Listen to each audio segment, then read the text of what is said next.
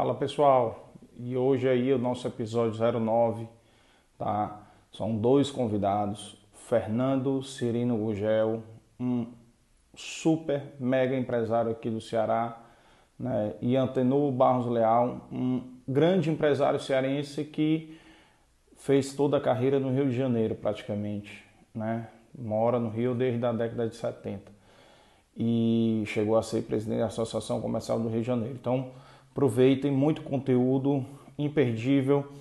A do Fernando Cirino, pessoal, tá, e a do Antenor estão todas lá disponíveis no canal para vocês assistirem toda aí, tá? Então, é só um resumo hoje, tá bom? Para vocês depois irem lá e assistirem toda. É, Fernando Cirino é, foi presidente da Federação das Indústrias do Ceará com 40 anos de idade. Então, por aí vocês tiram como é esse mega empreendedor cearense. Aproveitem. Estou no carro e voltando de alguma jornada e vejo um, um gari no caminhão de lixo ali fazendo a limpeza da nossa cidade, né? E ele pula daquele caminhão e pega um tambor daquele e joga o lixo dentro do caminhão e numa felicidade danada. Eu já vi vários garis dessa forma. Uhum. Aquele cara gosta do que ele faz. É. Ele gosta da profissão dele. Né? A, a, minha madrinha Di me disse que uma passagem espetacular, que a irmã Dulce, né? Estava lá limpando a sujeira lá do mendigo, tudo mais, fazendo higienização, né? E passou uma pessoa importante, disse, eu não faria isso por dinheiro nenhum nesse mundo. E ela levantou a cabeça, e eu também não. Negócio bacana, uhum. né?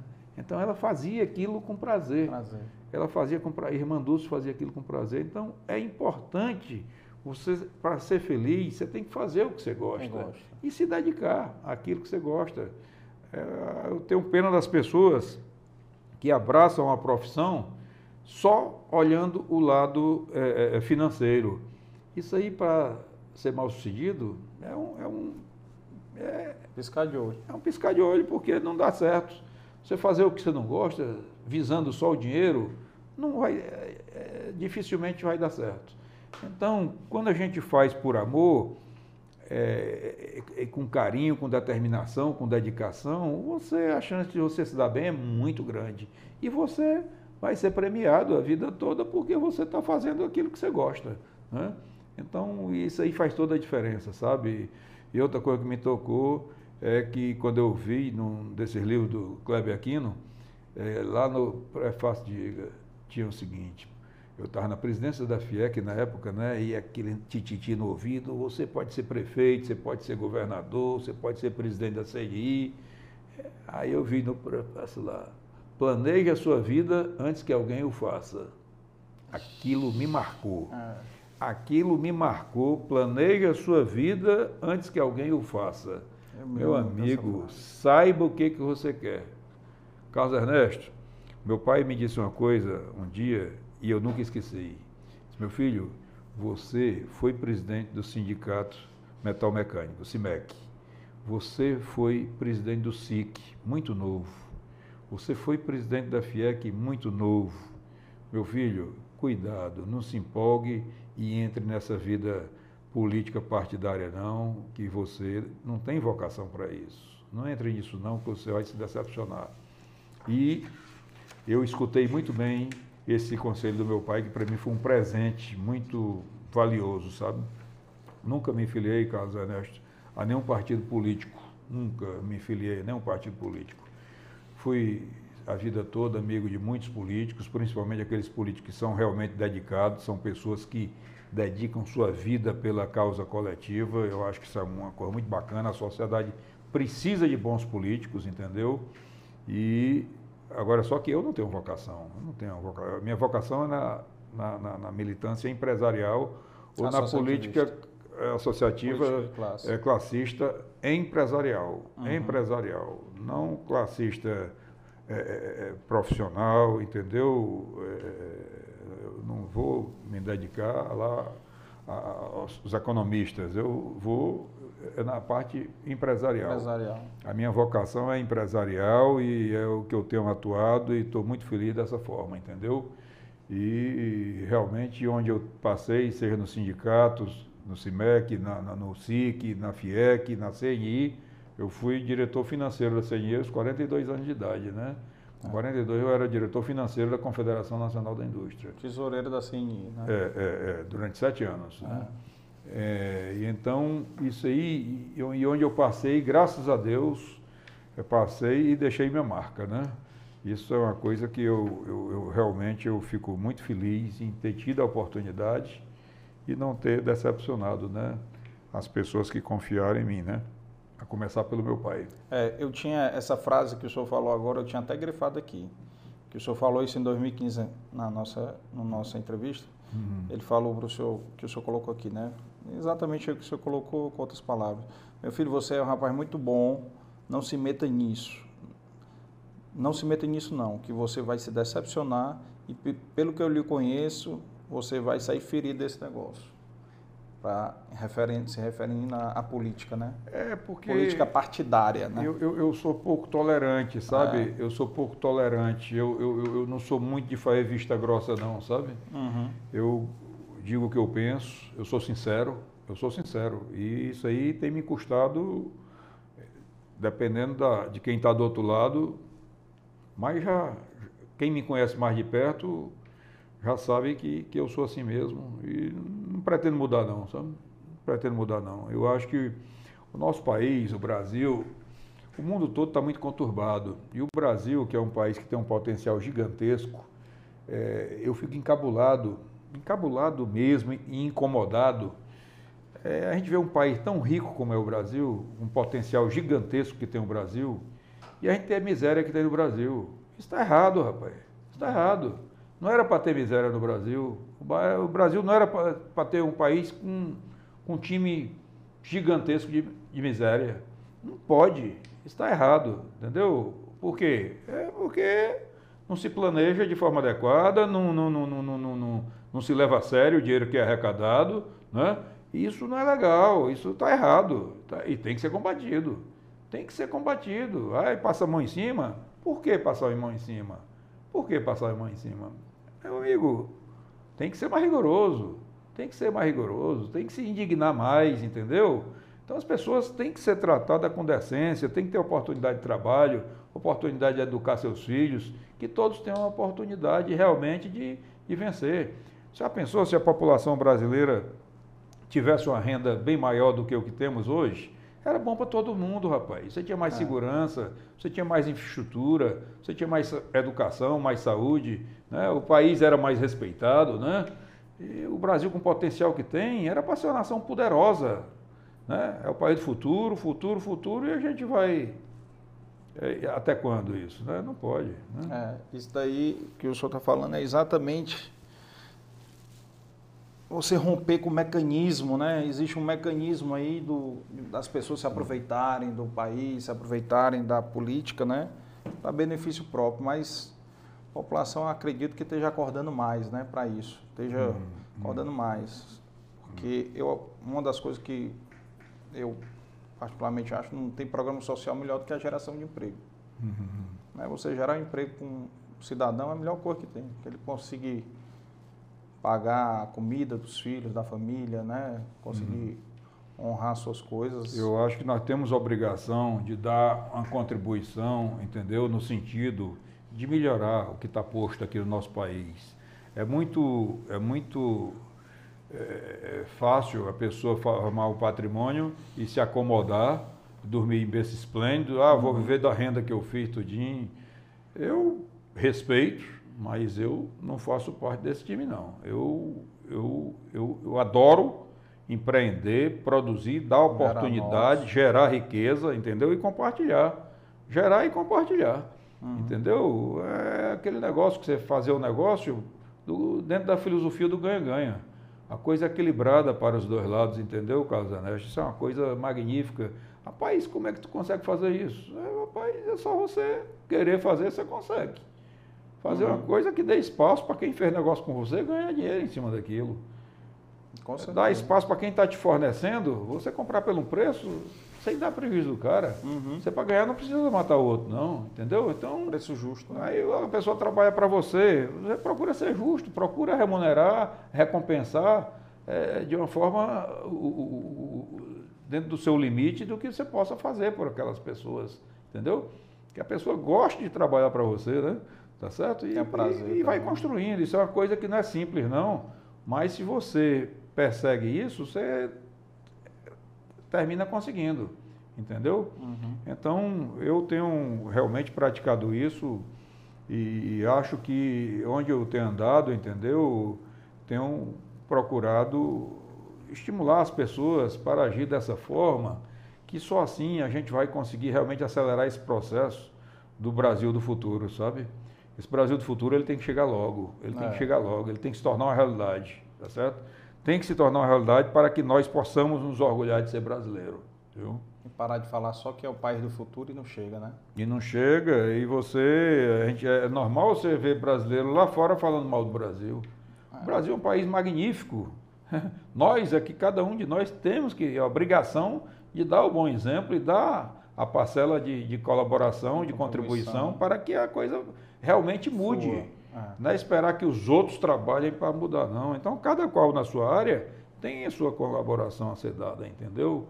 Eu vejo dessa maneira e, e acho que é, os jovens, os jovens de hoje estão ficando, estão pela quantidade de informação que tem, se eles tirarem proveito disso, eu não tenho dúvida, Carlos Ernesto, que nós, num futuro não tão distante, nós vamos ter um país bem diferenciado. Você vê as pessoas hoje mais preocupadas com o futuro, com o futuro. do país, preocupadas com a sociedade.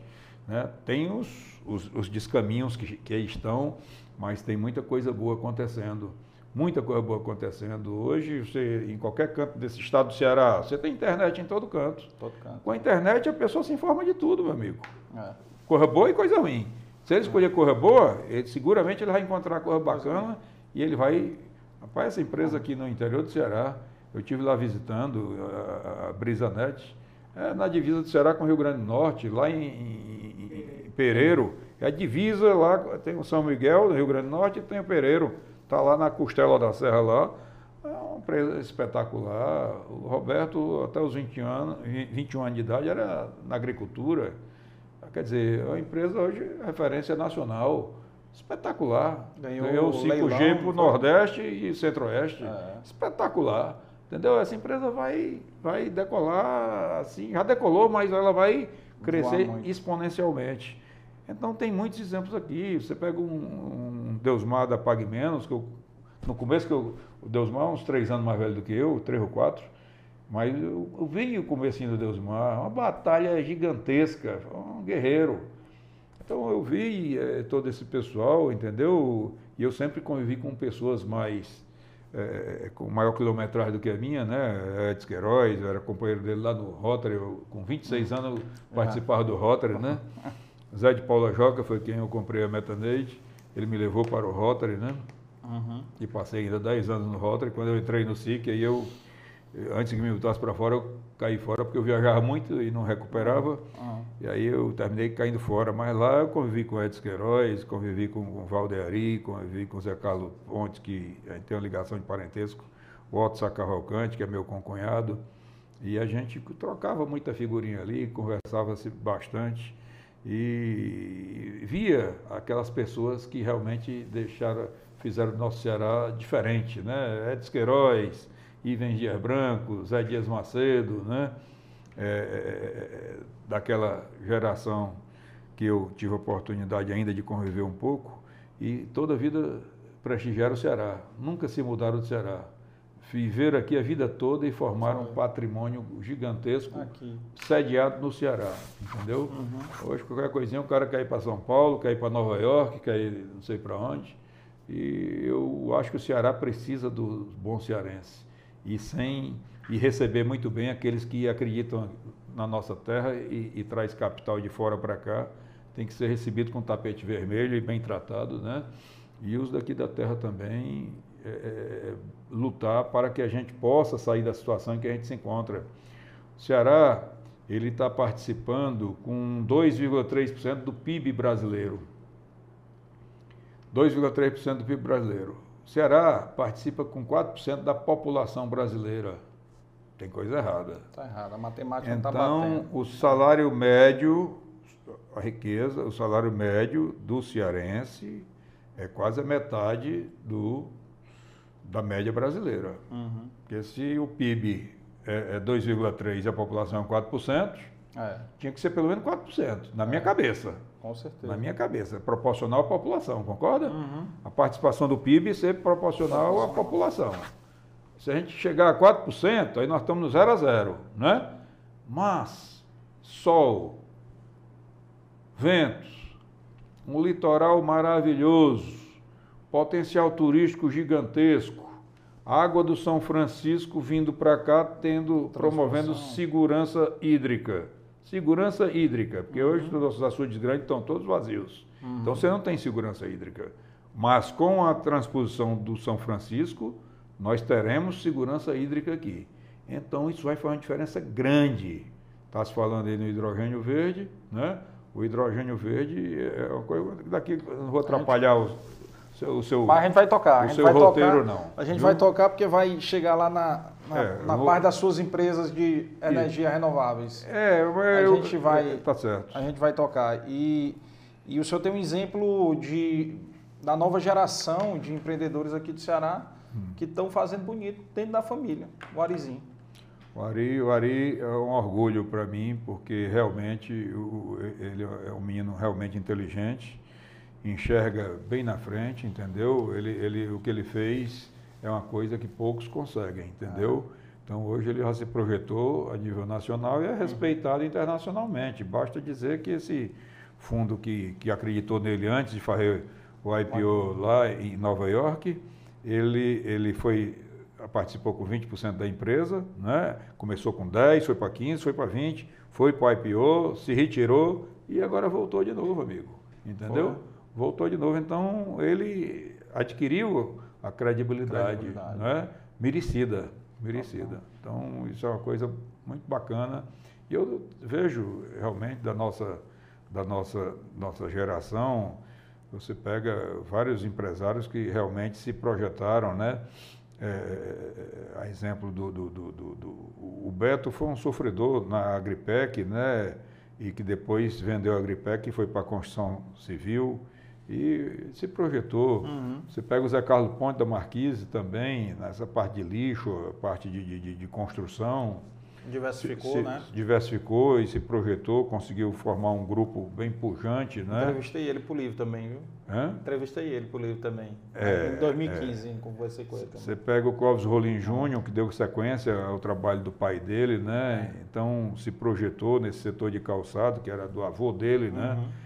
Você pega, deixa eu dizer aqui, meu Deus do céu, o Pedro Lima, que é um potiguar cearense, né, que é de São Miguel, divisa do Ceará, e ele optou por sediar a empresa aqui Tem um em, em Fortaleza. Tem o Cândido Pinheiro, que os filhos deram sequência aí no Apivida, né? Eu participei muito com eles lá no início deles, foi coincidiu é, quando eles montaram o Apivida, o hospital já tinha mais tempo, mas é. o sistema mesmo começou na década de 90, né? Uhum. É, no final de 80, começo de 90. E ele estava no começo ali, antes, iniciou só pelo Ceará e depois foi expandindo. Uhum. E ali o Cândido Júnior me procurava, ele é muito ativo sempre. E eu, na medida do possível, fui dando a mão a ele para ele ir para outros estados, né? apenas fazia apresentação. Eu dava vara de pesca e ele mandava brasa com uma competência gigantesca, né? E se transformou no que se transformou, tá certo? É, aí a gente vê o, o Ivan Júnior na família Dias Branco aí, dando sequência, né, carregando piano aí é, do grupo, né, uma uhum. coisa, o grupo genuinamente cearense, né, que se projetou, é, a família do Edson Queiroz também, Dona Yolanda continuou e os netos estão aí, profissionalizaram o grupo e o grupo está cada vez mais robusto, né, e isso é uma coisa que deixa a gente muito, muito feliz, sabe? Muito feliz. Eu fico muito feliz com o sucesso dos outros, sabe? Fico muito feliz com o sucesso quando eu vejo as pessoas que são guerreiras, batalhadoras, é, desenvolvendo, a gente fica, eu fico realmente muito feliz com isso. Fazer, é, levando o nome do Ceará, né, também. Sem dúvida. Dando orgulho aí para o Ceará. Sem dúvida. Voltando aqui para a Fundição Cearense. O senhor assumiu com 18 anos, em dezembro de 1970 Na época, o seu irmão Célio e o João também foram, né? Ficaram pouco tempo, aí Foi. depois o senhor ficou só. E o senhor teve uns perrengues por lá, não teve uns perrenguezinhos? Rapaz, eu vou lhe dizer uma coisa. É, é, foi a maior escola para mim, foi a Fundição Cearense. Foram seis anos marcantes da minha vida. Por quê? Intensos, né? Porque era uma empresa centenária, Uhum. mas bem pequenininha, porque É. ela estava órfã há muito tempo. Meu bisavô tinha morrido há muito tempo e a minha Tava a- hibernando. E a minha avó, coitada, era, ficou viúva muito novinha e tinha quatro filhos para criar, foi uma dificuldade. E o papai pegou aquilo com 16 anos de idade. Então, quando ele me colocou lá, eu tinha 18 anos, ele era 26 anos mais, a quilometragem dele maior do que a minha. Então, 18 com 26, faça a conta aí, dá 42 anos. 52 anos, né, papai tinha. E o papai não, não olhava mais para a fundição, ele estava cuidando do- do- dos outros negócios. Então, dentro da fundição cearense, eu entrei, eh, os dois primeiros anos foram para indenizar quatro funcionários que não tinham optado pelo fundo de garantia, que foi instituído em 1967. E eu entrei lá em dezembro de 70. Então, os caras que, que não tinham optado pelo fundo de garantia, eles eram estáveis. Era igual o funcionário público. Então, para você indenizar, era o dinheiro do mundo todo. E eu fiz acordo com os três, um de cada vez. Rapaz, eh, foi uma loucura, mas foi um ensinamento para mim. E eu acertei com os três, entendeu? Deixei a coisa limpa, tudo direitinho. Aí fui lutando, eu era o, o- industrial, a parte industrial, parte comercial, parte contábil, a parte financeira, a parte de gestão de pessoal, a parte de tudo, um negócio pequeno. Uhum. Eu tinha 20 colaboradores apenas, entendeu? Uhum. E quando nós adquirimos a Metaneide, seis anos depois, eu já tinha uns cento e poucos colaboradores, 120, entendeu? E lá na Metaneide mais 120. Então, juntamos as duas e a Fundição Cearense ficou só com a parte de estrutura metálica. O meu irmão Célio ficou tocando esse negócio da estrutura metálica e eu fui me dedicar à Metaneide, né? Mas foram seis anos desafiadores, entendeu? Porque realmente eu tive que me virar nos 30 e que eu não, era, não tinha 30 não, ali tinha, no máximo era, tinha que virar nos 5, sabe? era, era, eu tinha que dar um jeito em tudo, capital bem reduzido, o negócio era pequeno, então Bater foi, escanteio e correr para cabecear. foi um aprendizado riquíssimo para mim, sabe? Porque ou eu assumia coisa, ou eu dava, dava eh, resolvia, ou então o negócio ia ficar patinando a vida toda, né? Uhum. Quando veio, eu me lembro demais, quando veio a oportunidade de comprar a Metanage, eu- alguém falou para o papai, né? E o papai. É, ah, não, isso foi na Móveis Otoshi, um ano e meio depois da Metanage. É, na Metanage, Foi em 76. o né? Zé de Paula Joca, ele teve notícia da minha atuação na Fundição Cearense, ele montou a Metaneide. Ele tinha 65 anos de idade, ele só tinha uma filha única e ele começou como motorista de caminhão, Zé de Paula Uhum. Joca. Depois ele foi evoluindo, evoluindo. Eu sei que ele foi um empresário altamente bem sucedido. Montou Expresso de Luxo, que fazia o Nordeste aqui todo. Uhum. Montou aquela Cialtra, que era a empresa que atendia toda, eram as melhores linhas de ônibus Municipais. Fortaleza, É. não, é do, do município de Fortaleza. Município Fortaleza. né? Era urbana aqui em Fortaleza. A Expresso de Luxo fazia Sobral, fazia. Aí evoluiu para o Nordeste todo, entendeu? Rio Grande do Norte, Recife, eh, Pernambuco, Piauí, Maranhão. Ela, ela atuava aí. Aí montou uma outra empresa que era Expresso Fortaleza, que aí começou a transportar as pessoas para São Paulo e para o Rio de Janeiro, né?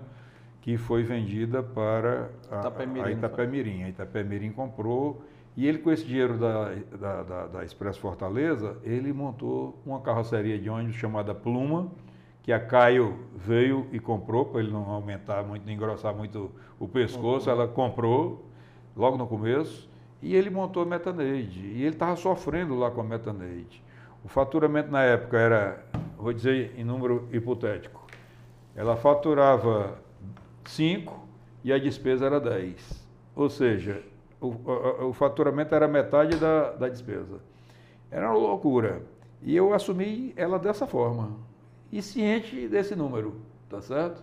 24 anos de idade. Como é que eu consegui isso? Apoio do meu pai. Apoio do meu pai. Mas o meu pai foi muito claro para mim. Meu filho, eu não tenho dinheiro, não. Não tenho dinheiro para colocar aí, não. Você vai ter que se virar. Você está ciente do, do que está fazendo? Papai, eu preciso de, do seu aval. Se você der o aval, aí na mesa lá com Raimundo Joca, Zé Joca, eu e o papai, aí o papai viu os números tudinho, aí eu sei que nós compramos, e o Zé Joca pegou e deu, fez em 40 parcelas. E a gente tinha um projeto de se mudar do Benfica lá para o Mudubim. A gente tinha comprado do papai o terreno, que onde hoje é a Academia de Polícia Militar, 14 hectares. E compramos aquele terreno ao papai por 1 milhão e 600 mil na época. Eu, eu, acho que era Cruzeiro, não sei qual era a moeda. Cruzeiro, Cruzeiro. Né? Eu sei que compramos por 1 milhão e 600 e íamos fazer uma unidade de fundição lá no Mudubim. E é, quando apareceu na hora da Metaneide. Quando apareceu na hora da Metaneide, é, tinha mais ou menos uns seis meses, um ano que a gente tinha feito negócio com o terreno do papai, e o papai era dono de 60% da Fundição Serense. Então, ele era dono total do terreno, então a Fundição Serense devia para ele, na realidade, uns, uns 40%, né? Se ele não é. quisesse tirar de um bolso para botar do outro, né? Outro, é. Quem tinha que ficar devendo era eu e meu irmão, mas nem eu, eu tinha 25%, o meu irmão tinha 15%, a gente liso total, não tinha jeito. Aí, solução, quem comprou a, a Metaneide foi a Fundição Serense. Mas eu, estrategicamente, peguei, rapaz, eu não vou misturar esses negócios. A Fundição Serense não vai se endividar. Deixa a fundição Ceres na vida dela e, eu vou endividar aqui a Metaneide. Eu tinha um patrimônio lá, a empresa não tinha dívida quase em, em banco quase nenhuma, estava saudável, mas gerava prejuízo. E quando juntou as duas fundições, deu um volumezinho maior. E eu trabalhando feito doido, e tinha na época um estagiário em engenharia mecânica, que é o Adérito, que um ano depois se tornou meu sócio.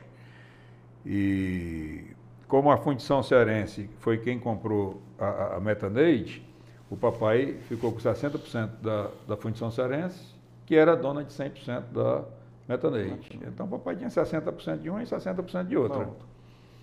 E é, uns seis meses depois eu cheguei para o meu irmão Salim e digo, Salim, eu estou num movimento grande ali e não vai dar certo, não. Tu está aqui na fundição, eu estou lá na Metaneide, eu não estou vendo o que está sendo feito na fundição, nem você está vendo o que está sendo lá. Vamos fazer o seguinte: fique com meus 25% da fundição serense e eu fico com seus 15% da Metaneide. Pronto. Ele ficou com 40% lá da fundição serense, eu fiquei com 40% da Metaneide e o papai com 60%. Meu amigo, aí eu comecei a, a trabalhar com o Banco do Brasil, com o Banco Sudamérica na época Descontando é, duplicata. Descontando duplicata era uma loucura. Era uma loucura. Era de manhã dentro da empresa, de tarde no banco para descontar borderô, pedindo por favor, pelo amor de Deus, e lutando. E foi, foi, foi. Com seis meses a empresa equilibrou em termos de não dar mais prejuízo, né? Então estancou a sangria e fomos tocando para frente. E foi um processo duro, mas altamente desafiador e que me fez com que eu criasse marra e coragem e determinação. E com um ano dessa brincadeira, o Adérito tinha se formado, nós compramos um negócio em março, ele se formou no meio do ano, de 77, se não me falha a memória, e já estava um ano comigo, e o pai dele topou apoiá-lo para ele comprar 10% da, da Metaneide. E foi um dinheirinho que entrou, foi jóia. Eu cheguei para meu pai, papai, o engenheiro aqui, Adérito é gente muito boa, está se entendendo bem demais comigo e está me ajudando bastante. Ele vai entrar na sociedade. Eu lhe peço uma coisa, lhe peço uma coisa, que o senhor, esse dinheiro que vai entrar, sai da parte do senhor, de 60 o senhor baixa para 50 eu continuo com 40 e ele entra com 10. E os 10% não vai para o seu bolso, não, papai, vai para dentro da empresa aqui. O senhor não teve que meter mão no bolso. Então, o senhor tem 50% da empresa. Então, confia em mim e vamos em frente. Não, tá certo, meu filho. Tá, ele viu o meu sofrimento tudinho. Apoiou, né? E, e, e interessante que nesse sufoco todo, mas eu não gosto nem de falar disso não, porque senão você pode pensar que é lorota. Ainda bem que eu tenho os papéis tudo guardados, né? Mas eu guardo tudo, viu? Eu tenho a minha vida toda, tem no arquivo, tudo direitinho, tudo arquivado, pasta numerada, tudo direitinho, todos os assuntos. Então, depois que nós compramos a, a, a, a, a Metanage, tinha um terreno que entrou por 2 milhões de reais. Nós tínhamos comprado por 1 milhão e 600, ele entrou no negócio por 2. Pagou 400. E, e, e 40 parcelas de 100 a serem pagas, né? E todo mês 100. 100 era metade do faturamento original, né? Então isso foi uma coisa muito, era muito significativo. Aí eu digo, eu tinha pago dos 1 milhão e, e, e, e 1 milhão e 600, a, a Fundição Cearense tinha pago o papai 300 mil, 300 ou 400 mil. O fato é que Devia um milhão e pouco. Isso foi em março de 77. Em maio, a minha mãe inventou de comprar uma casa. A gente morava na 24 de maio. A mamãe inventou de comprar uma casa lá na Tomás Pompeu, pertinho do Ideal Clube. Essa casa, 1 milhão 250. Cinco parcelas de 250 mil. E quem foi que teve que pagar esse negócio, amigo? Quem foi que teve? Usou o, crédito. O, o dinheiro, o crédito deu exatamente para pagar as cinco passagens de 250. Agora, não me pergunte como é que Consegui. esse malabarismo foi vencido aí, porque só Deus sabe, viu? Mas foi um desafio pesado e juntou-se com tudo, né? Como se isso não bastasse, Carlos Ernesto, como se isso não, baixar, não bastasse, em setembro de 78, os irmãos Calil Otoshi, Jorge Otoshi, companheiro de Rotary do papai, Rotary Fortaleza Oeste, ofereceram o papai a Móveis Otoshi. Indústria de Móveis Otoshi. Rapaz, era a maior indústria de móveis de madeira do estado do Ceará. E a fábrica tinha sido relocalizada, ela era na Avenida do Imperador, ela mudou-se para Barra do Ceará, na Avenida Francisco Sá, 5759, em frente à Tecnorte Smaltec do Grupo Edson Queiroz. Era uma pujança naquela época lá, fabricando fogão e botijão. E em frente a Móveis Otoshi. E ao lado era uma empresa de castanha, a Olical, né, que era do Luiz Cidrão, na época. Cione, né? Cione. Não, Olical, que era do Luiz Cidrão. Olical. Era Oliveira Cavalcante, sim, o Luiz Cidrão sim. comprou, ele juntamente com a Assis, que hoje é da Uzibrais, né? Uhum. Hoje é da Uzibrais, o Assis e eram nossos vizinhos lá na Móveis Otoshi. Pois, rapaz, você acredita que nós terminamos comprando, a Metaneide comprou a Móveis Otoshi em setembro de 1978. É, era, consegui que fossem 52 parcelas, 52 parcelas. A empresa tinha contratos com o banco, nós assumimos a, a, a, as dívidas, né?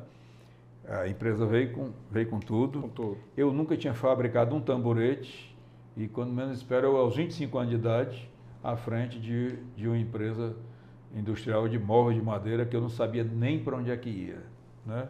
E o Adérito, na época, era meu sócio né? e me ajudou bastante. O Adérito, no instante, começou a se interessar para saber como é que fabricava móvel. A gente não sabia, mas prédio era tão bonito que até hoje ainda é nosso. O prédio lá está já com quase 50 anos, o prédio, né? 50 anos, mas o prédio ainda é um prédio bem construído, todinho. Está é, tá numa região decadente, né? Porque ali a Barra do Ceará, naquela época, era o, o, o celeiro da indústria, da indústria, né? cearense. E o tempo passa, né, amigo? Então, o é. Distrito Industrial de Maracanã estava se consolidando. Hoje temos o PECEM aí que está. Crescendo também. assim assustadoramente. E o fato é que eu fiquei, na época, eu costumo dizer, fiquei devendo até a banco de sangue, viu? Porque eu tinha comprado a Metaneide, que estava pagando ainda. É, comprei a Móveis Otoshi, né, para pagar em 52 parcelas. Quando eu vi que o negócio não dava certo, eu comecei a desativar a fábrica e alugando, né?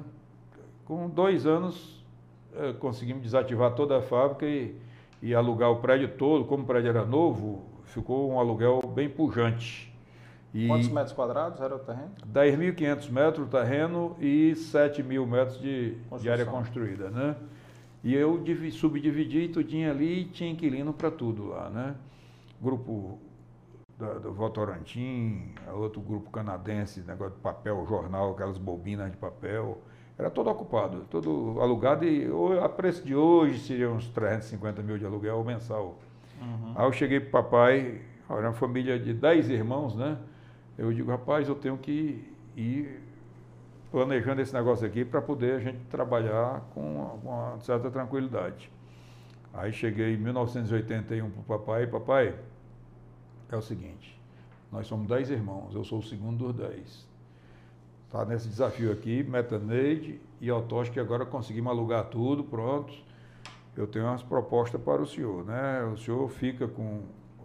Interessante que eu a empresa é toda limpinha, porque eu peguei e comprei toda a papelada de negócio de Finó, de Sudene, tudinho. Paguei dívida de tudo, tudo limpinho, tudo bacana. Eu sei que eu consegui transferir o prédio para ele, tá tudo limpo, tudo bacana. Entreguei o prédio e permutei com a participação que ele tinha na Metaneide. Os 50% né? que ele tinha. Os 50% ah. que ele tinha. Então o Adérito tinha 10, foi para 20 e eu tinha tinha, tinha 40, fui para 80, né? Ficou 80, 20, né? 80, 20.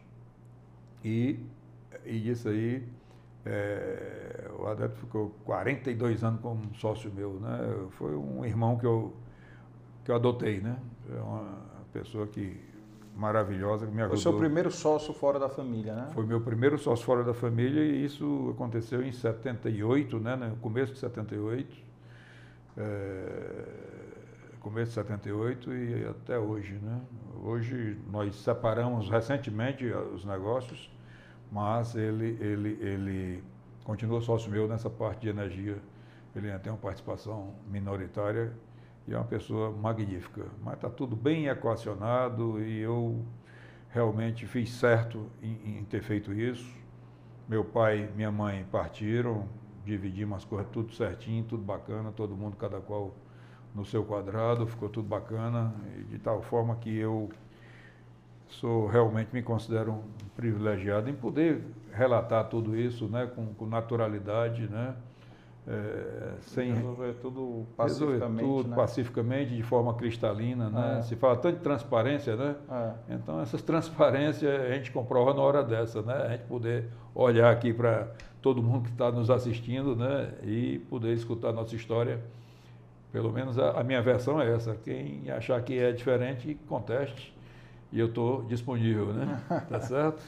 e, e uma coisa, ah, tem uma, uns fatos interessantes aí ainda da época da fundição cearense, que o senhor relatou na, no nosso bate-papo. Uhum. Outra coisa, no nosso bate-papo em 2015, fazia sete meses que o seu Sérgio tinha falecido, que o senhor relatou. Ele eu não sei como é que eu lhe dei esse depoimento, viu? Porque mas foi em 2015, é, é, porque o papai faleceu em outubro de 2014. 14. Pronto. É. E eu, depois que ele partiu, eu fiquei seis meses sem, sem, sem, sem chão. Sem chão. Meu pai era um grande amigo meu, grande amigo meu, eu sentia assim. Conselheiro. Aquele vazio, sabe? Eu, eu, eu, mexeu comigo, mexeu muito comigo, porque ele era uma pessoa assim fabulosa. E era uma pessoa do bem, sabe? Uhum. Pessoa do bem. O meu pai, é, a Maria, eu fui abençoado em ter vindo ao mundo através dele e da minha mãe, Silene. Eu, os dois, foram dois guerreiros. Dois guerreiros, duas pessoas altamente determinadas, altamente honestas, dedicadas à família. Uhum. E foi uma coisa assim magnífica. Muito bom, exemplo, né? E um perrengue aí que o senhor passou aí, que, que o senhor relatou para mim na época, foi que de 74 a 77 vocês forneciam para Tele Ceará, né? Como foi esse... 74 a 77. Foi isso aí que me deu base para mim poder enfrentar a aquisição da, da, da, da Metanet, tá certo? Porque, engraçado que nessa época é, nós tirávamos água da pedra, sabe? É, Fortaleza, essa canalização da telefonia era toda subterrânea, mas feita naquele período. Uhum. Foi de 72 até 80, foi feita canalização na cidade de Fortaleza toda. Hoje você anda em qualquer canto da cidade, essa fiação toda aérea aí é uma vergonha. Essa imundícia aí, tudo é, nos Poluindo, postos né, aí. Poluindo visualmente, a quantidade de cabo e roubam fio, é aquela É. confusão danada. Mas tudo isso vai acabar, Carlos Ernesto. Depois eu vou contar a história da, da, da Teleceará, Hum. que foi muito importante para nós. É, a Teleceará representava, naquela época, 70%, é? 50, pelo menos 50% do nosso faturamento, pelo menos 50%. E na mesma época, Construtora Marquise, Zé Carlos Ponte e Arivaldo Arraes estavam começando a Marquise também. A gente fornecia as, as tampas, entregava as, as tampas e a Marquise é que pegava as tampas lá na Tela Ceará, ali na Borges de Melo, onde tem um prédio grande lá hoje. Ele, a Marquise ia lá e ela que fazia canalização. Era a Marquise trabalhando para a Cagés na canalização, na, na parte civil, e nós fornecendo para Teleceará e para a Cagés, todas as duas estatais, eh, fornecendo os, os tampões, né? Que foi feito saneamento muito naquela época, saneamento e telecomunicação, toda a canalização toda era obrigado a ser subterrâneo, tá certo? Então fizeram a canalização Esse na tampão cidade a gente toda. ainda vê, ainda hoje. Ainda tem hoje, que é o nome Fundição É, Cearense e depois Cearense. Metaneide. Você vê tanto Fundição Cearense como Eu Metaneide. me lembro do Fundição isso eu me lembro muito. E tem Metaneide ainda. É. Ainda tem. Metaneide foi mais recente, né? As, as que foram feitas até 1980 foi tudo Metaneide. Metaneide. E aí depois eu digo, não, não, esse negócio não é. O nosso negócio é autopeças. Aí foquei em autopeças e parei de fabricar os Hum. tampões. E, e tem uma história engraçada também que o senhor contou, é da saída do seu irmão João, da, da Fundição Cearense, né? E quis entrar como sócio lá do, do Zé Carlos Pontes, não foi? Não, o- João estava tava recém-casado com a Nisoca, irmã do Zé Carlos, né? Uhum.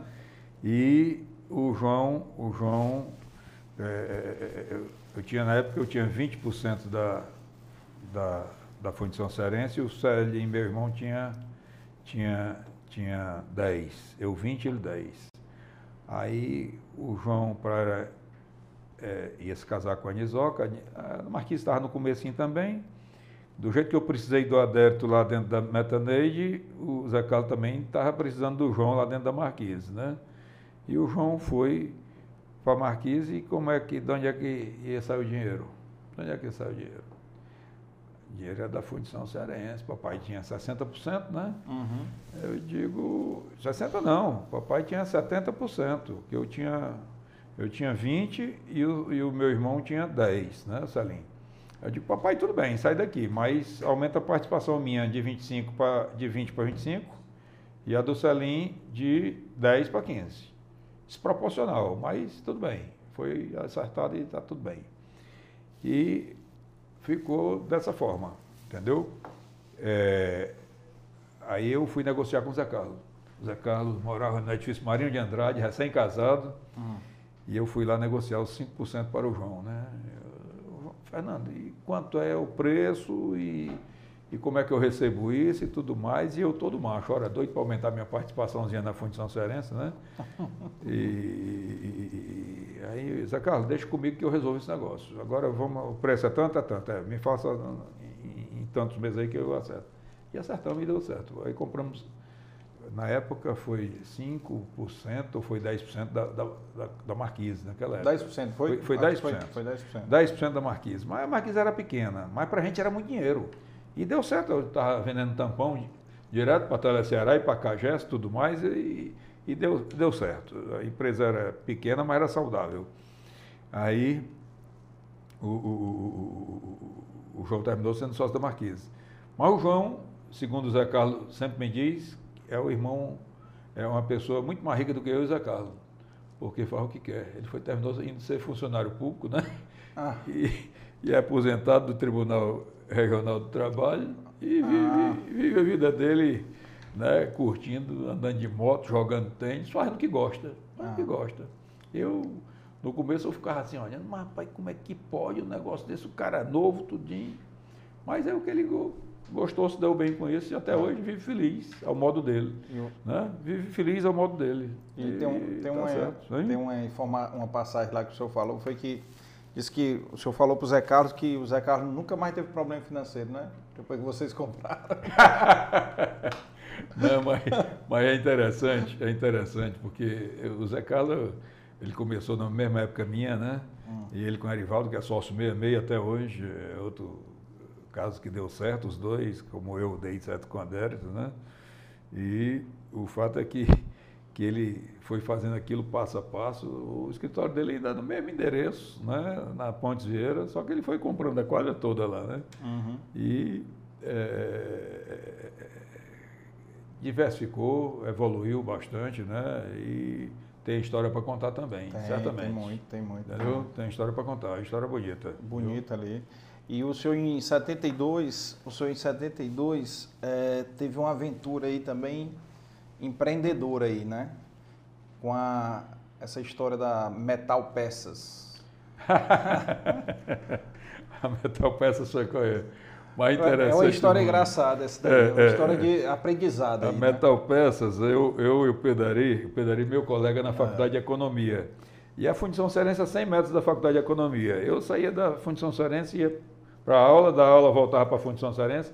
Eu saía de casa às 7 horas da manhã e chegava em casa às 10 horas da noite. Esse era o meu ritmo.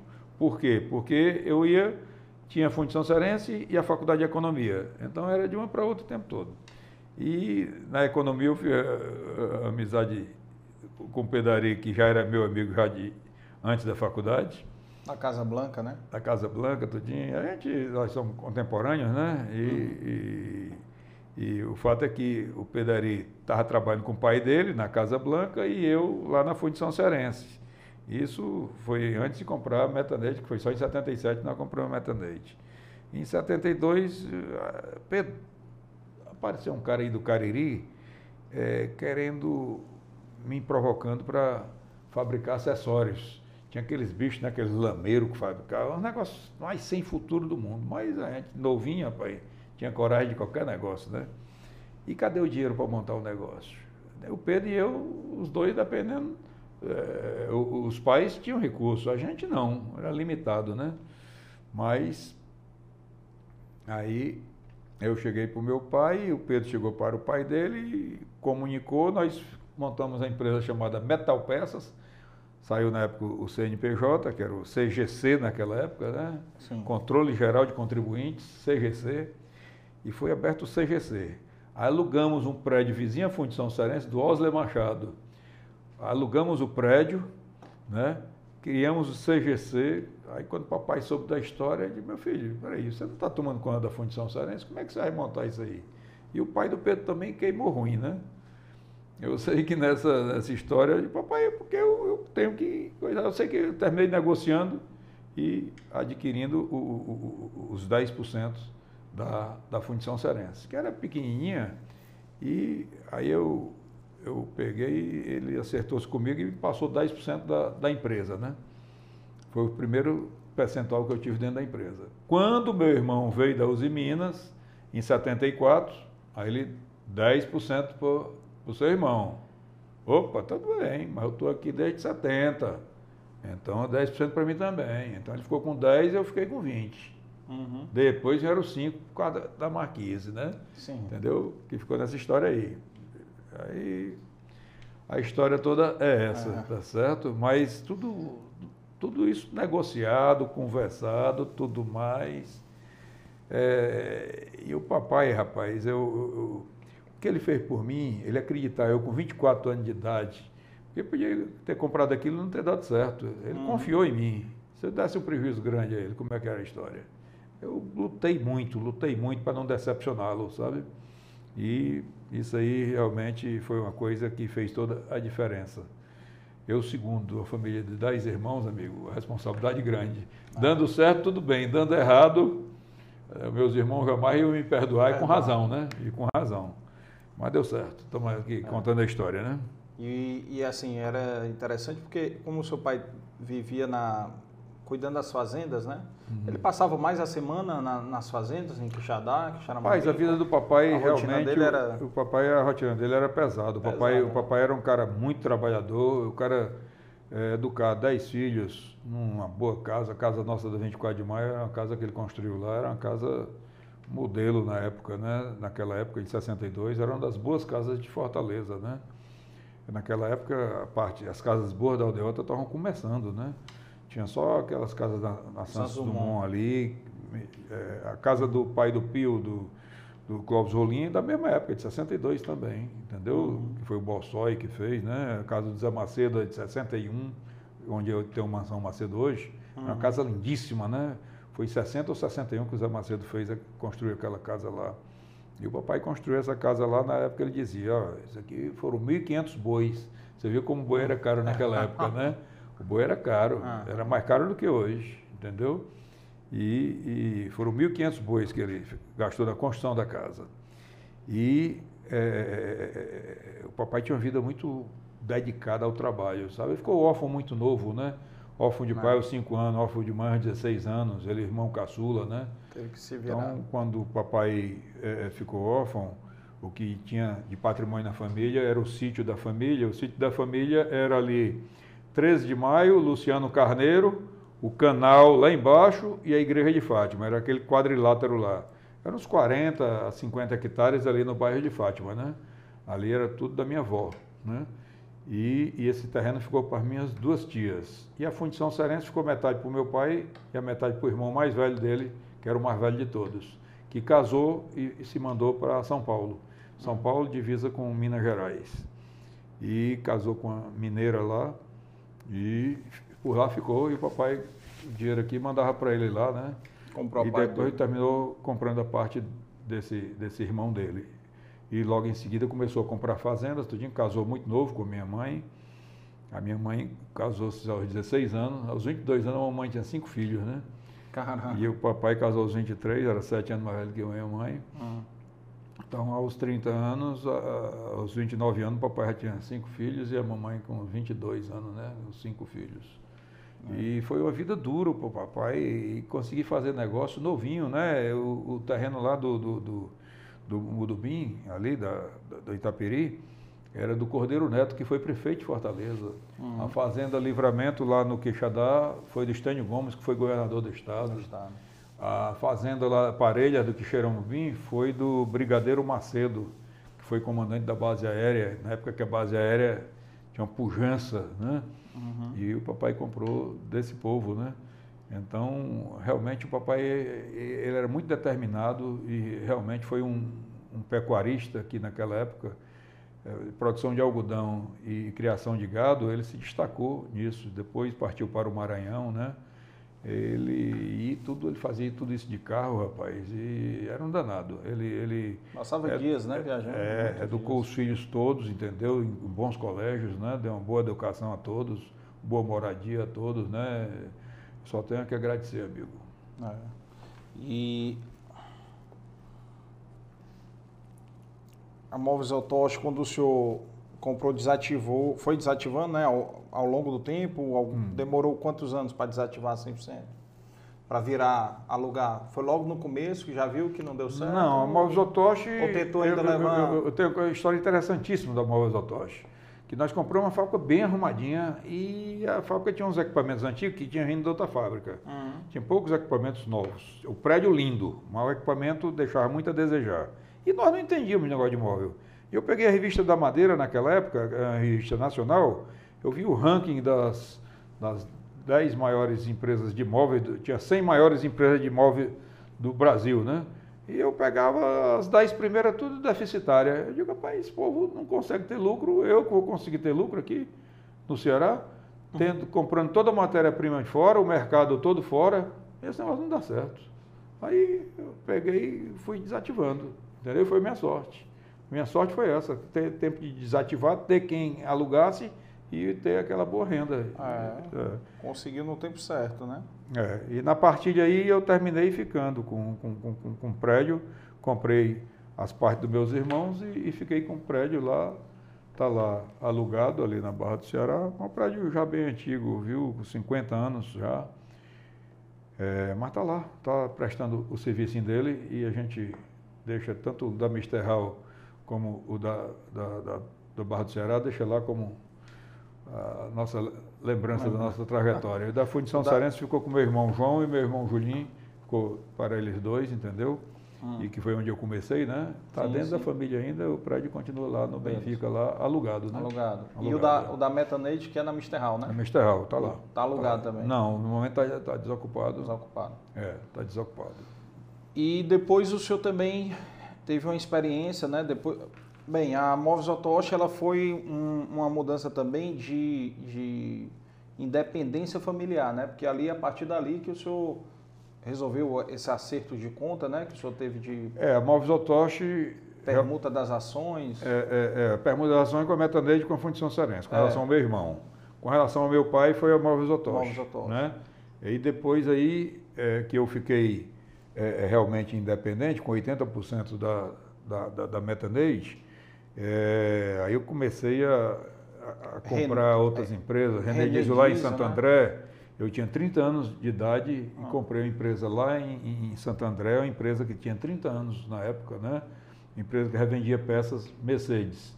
Eu tinha muita dificuldade em colocar produto fabricado aqui no Ceará no eixo Rio e São Paulo. Ninguém acreditava em peça feita aqui no Ceará naquela época. Né? Hoje, né? hoje a Dura Metal domina o mercado brasileiro de tambores de freio da linha pesada, disco e cubo, né? produzindo para as montadoras, a exemplo da Mercedes, a Scania, a, MAN, a Randon, exportando 30% da produção, 20% a 30%. Tá, tá, tá, o percentual está reduzido aí por conta de problema logístico aí, né? Nos navios, problema de container, está um rolo danado. Mas a, a, o produto tem muito prestígio lá no Canadá e Estados Unidos, entendeu? Então, é uma empresa que está indo muito bem e é, Hoje 30% que é exportado? Só? É, 20% a 30%. É, é, deve estar em 20% por conta da, da, da logística. Ah.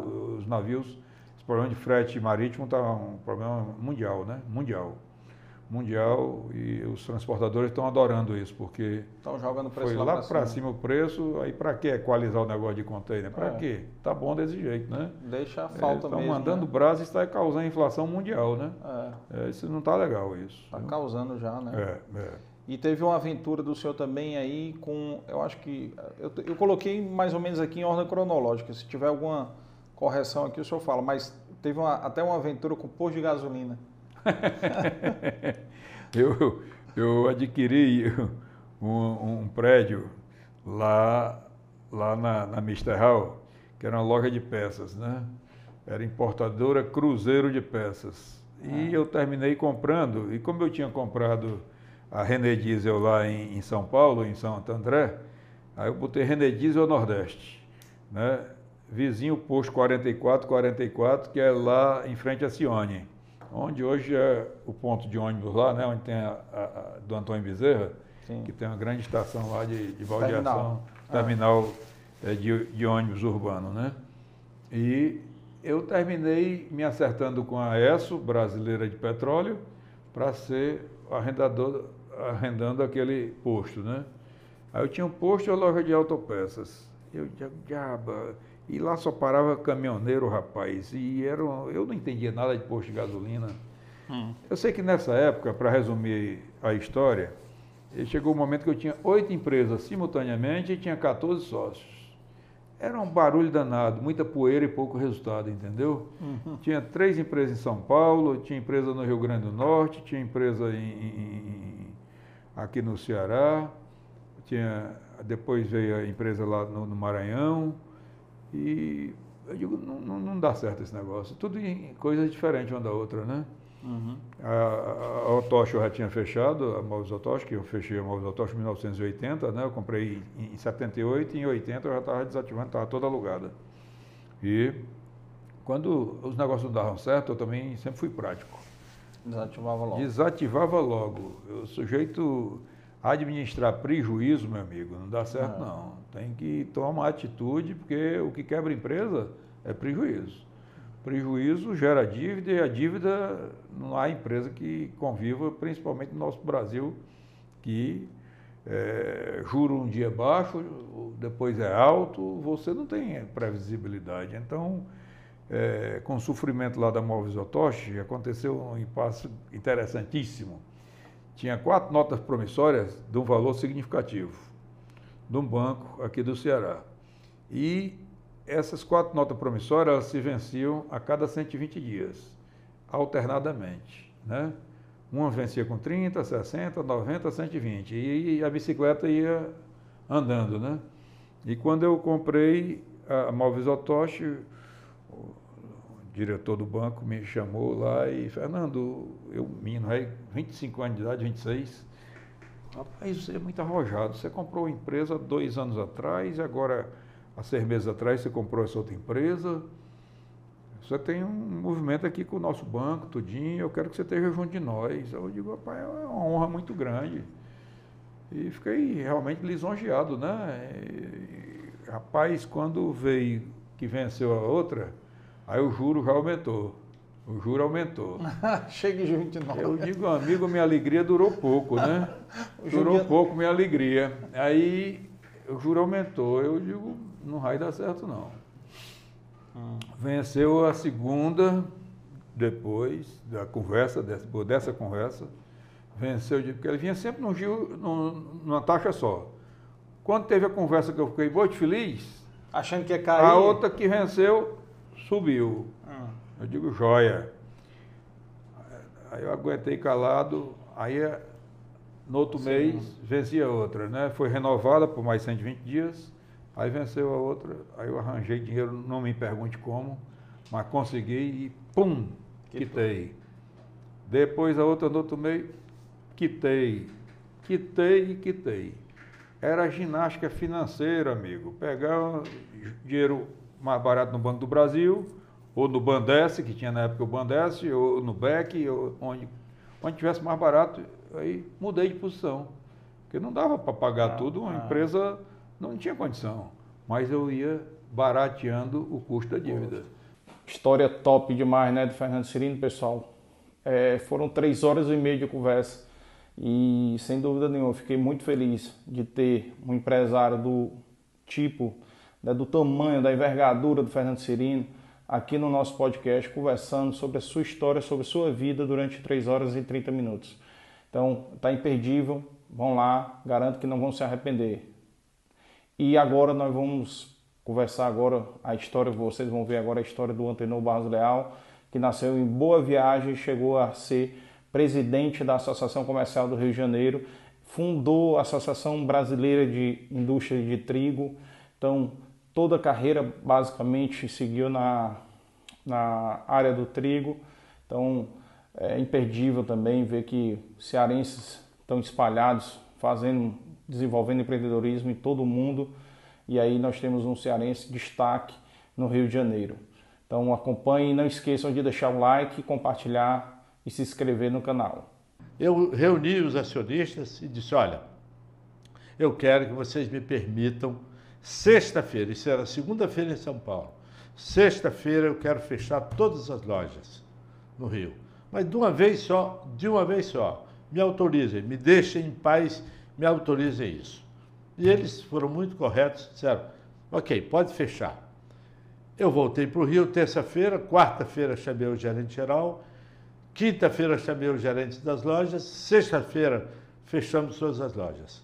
Terça, na segunda seguinte, fizemos uma reunião com todos os funcionários, chamamos o sindicato dos, dos garçons, fizemos o cálculo de rescisão, de rescisão para todos, no mesmo momento não tínhamos, não tivemos nenhuma ação trabalhista contra, fechamos tudo e ganhamos um milhão de dólares no próximo mês, porque o melhor prejuízo é o último. Hum. Como nós víamos perdendo dinheiro todo mês e não perdemos, ganhamos um milhão no outro mês. Com Deu tudo pago.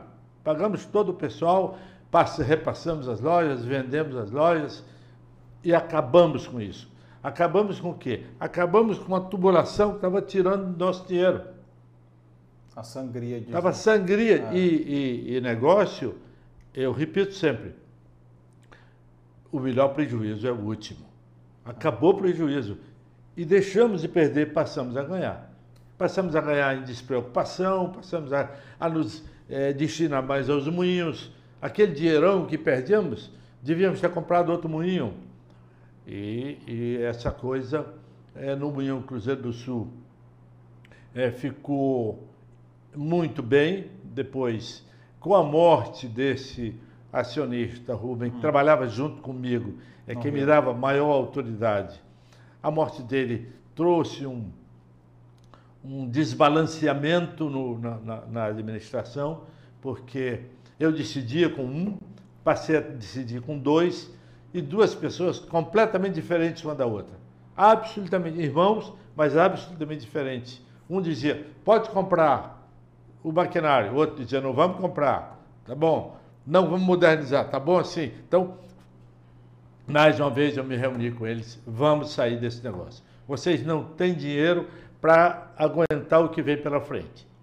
Eles aceitaram, nós, com aquele meu relacionamento internacional, buscamos um, um sócio que não comprou a empresa. Nós fizemos uma conta, havia um passivo, imagine, eh, 40 milhões de dólares, havia um ativo de 150 milhões de dólares, então 200 milhões. Os suíços colocaram 200 milhões, saneamos a empresa, eles ficaram com 50% e nós ficamos com 50%. Dois anos depois, o contrato nosso é que dois anos depois daria aos executivos a possibilidade de continuar ou de sair. E aí eu e mais os quatro da minha equipe saímos e a empresa hoje é uma empresa internacional. Aí virou uma multinacional. É. Foi vendida É uma 100%, multinacional depois- que é uma, uma multinacional. Você é um homem bem informado e nunca ouviu falar na Glencore, que é uma empresa que faturou ano passado 250 bilhões de dólares. Mas com certeza algumas marcas deles a gente deva conhecer ou não. Não, eles são, eles são traders. Ah, eles são os maiores exportadores de brilhantes da África do Sul, Ah, os tá. maiores exportadores de, de óleo, da, de petróleo da Rússia, são os maiores exportadores de eh, minério, não tirando a Vale do Brasil, exportam no- soja. São os traders que estão no mundo inteiro. Tem minas no Canadá, tem eh, minas na África do Sul, eh, em Botsuana. É uma empresa mundial. E, e a economia mundial hoje permite que você não conheça a existência de uma empresa que vende 200 bilhões de dólares. É, é Né? pode? E é uma empresa que tem capital eh, argentino, tem capital de Dubai, tem capital do Canadá, não tem mais. Antigamente você dizia, né? A empresa um tal é país. da família Ford.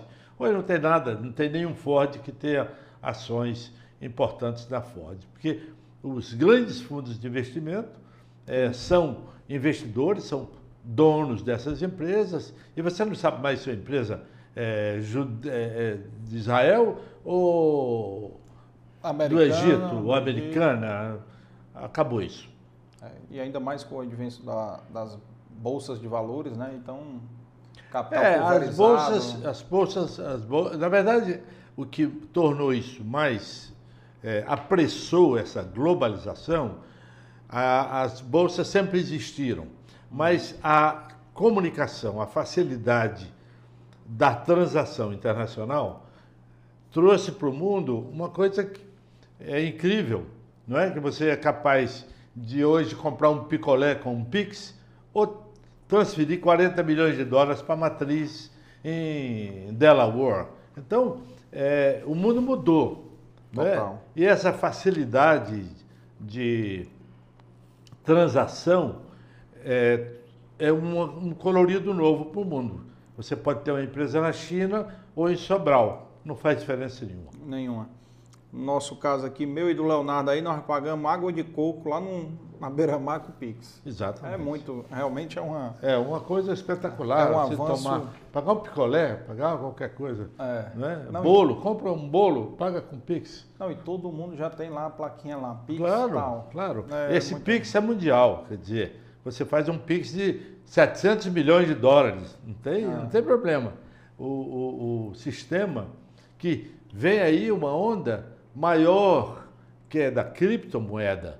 Essa é eu, eu, eu faço parte de um conselho de economia no Rio e convidei o camarada que mais entende de criptomoeda no Brasil. Tem uma corretora importante no- em São Paulo.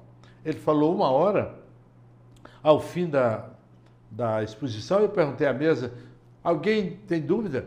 E todos disseram, todas as dúvidas Todas. Nós não entendemos. Não entendemos é nada. difícil você entender esse mundo maravilhoso da criptomoeda, que só daqui a cinco anos nós vamos transacionar com isso. Né?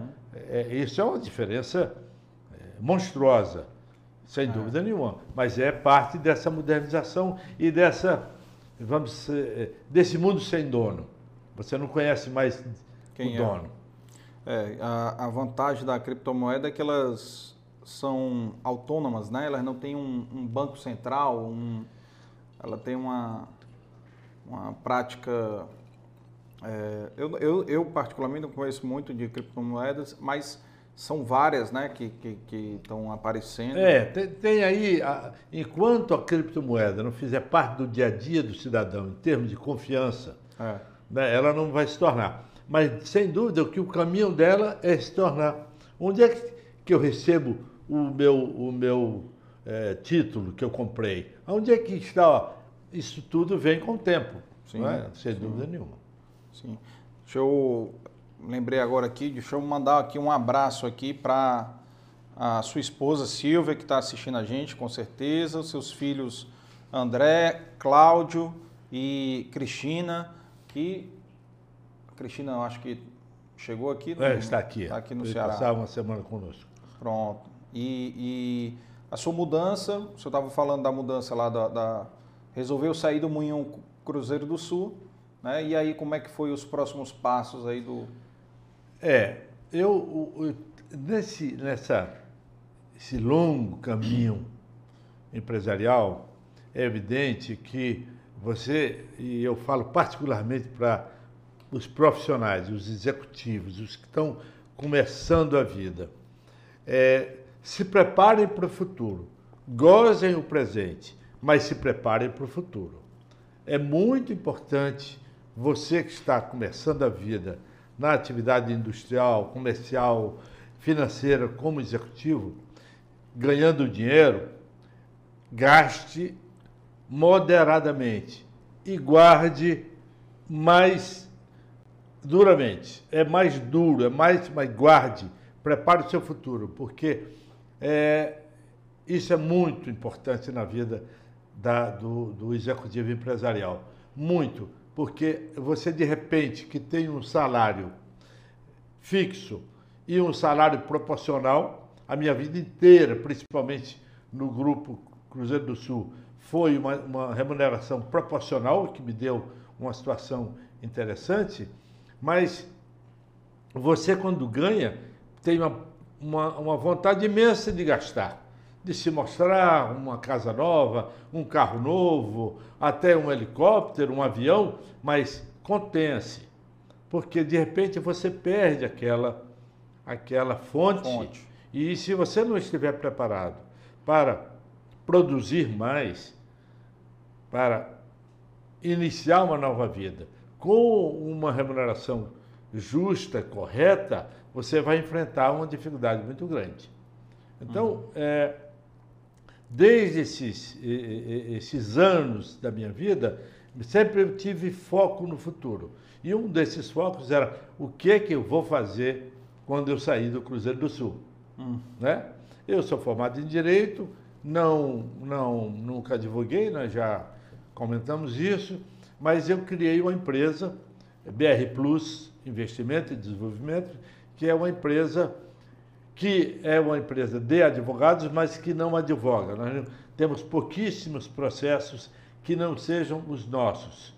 E a nossa atividade é resolver, é, por condições financeiras, problemas de famílias em desavença, famílias que não têm como fazer o inventário, é, empresas que estão se desfazendo por falta de, de liderança.